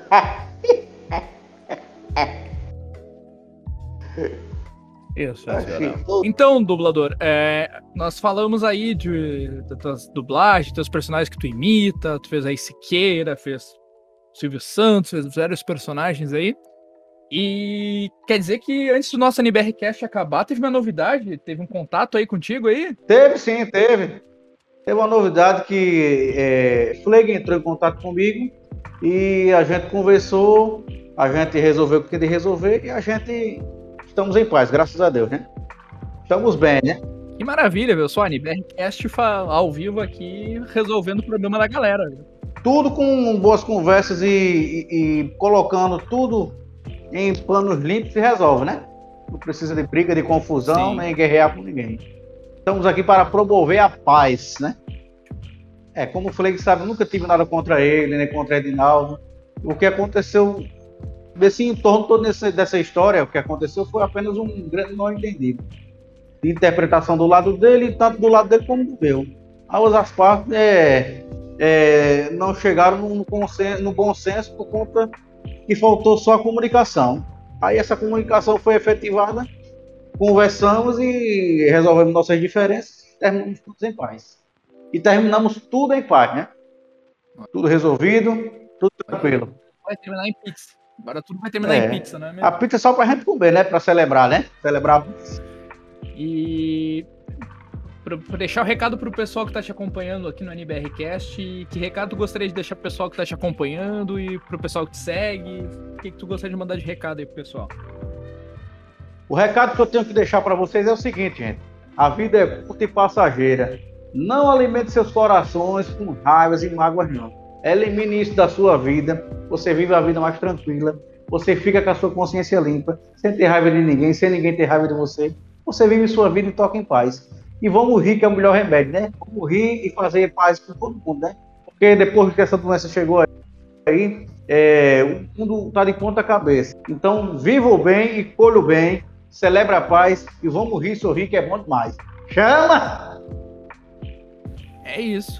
E o pessoal que quiser te contratar pra, futuramente para eventos, te contratar nas redes sociais, como é que faz? Se você quiser me contratar para fazer uma dublagem, para eu te enviar uma dublagem, quiser uma dublagem do dublador oficial, os personagens como Bob Esponja, Scooby-Doo, Silvio Santos, quiser uma dublagem, você entra em contato nesse telefone aqui, ó, pelo WhatsApp 83 987 34 1311 83 987 34 1311 ou se não, vá lá na minha rede social aqui, ó, o dublador oficial. Me siga, nem que seja nas carreiras. Confere meus vídeos, que lá é vídeo de humor. Aqui a gente tá só publicando alegria e promovendo a paz. Então siga o dublador oficial, nem que seja nas carreiras. É isso aí, galera. Então, agradecer aqui o Renan, agradecer o pessoal que ouviu aqui no NBRcast, nas plataformas de áudio.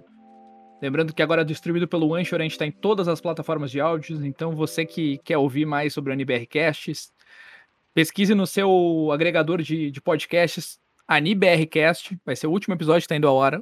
Você vai ouvir aí, praticamente semanal, todo o episódio de AniBRcast. E é isso aí, deixa o convite também pessoal que quer também construir um, criar o seu podcast, anchor.fm, baixa o aplicativo do Anchor na Apple Play, que lá vocês vão poder produzir, gravar e editar seu podcast. Então é isso, agradecer e agradecer o Renan, agradecer o pessoal que está ouvindo. Eu quero agradecer a você, viu, Agnes? Quero agradecer a você é, pela oportunidade de participar do seu podcast. É, a gente começou em, em, um clima mais pesado, terminamos em um clima, terminamos em um clima mais harmônico. E a vida é assim, a vida tem que ser levada assim, com alegria, felicidade e sem mágoa de ninguém. Vamos viver a vida e ser feliz e sorrir, que é bom demais. Obrigado, viu, Iago, pelo convite do seu podcast. Show, pipoco. Isso aí. Falou, galera. Até o próximo NBRcast. E pra encerrar, vamos aí com o recado do Silvio Santos. Até a próxima. Aê! Mas olha só, olha só. Compartilhe os vídeos no Instagram do dublador oficial. O maior caçador de doidos de Guarabira, é ou não é?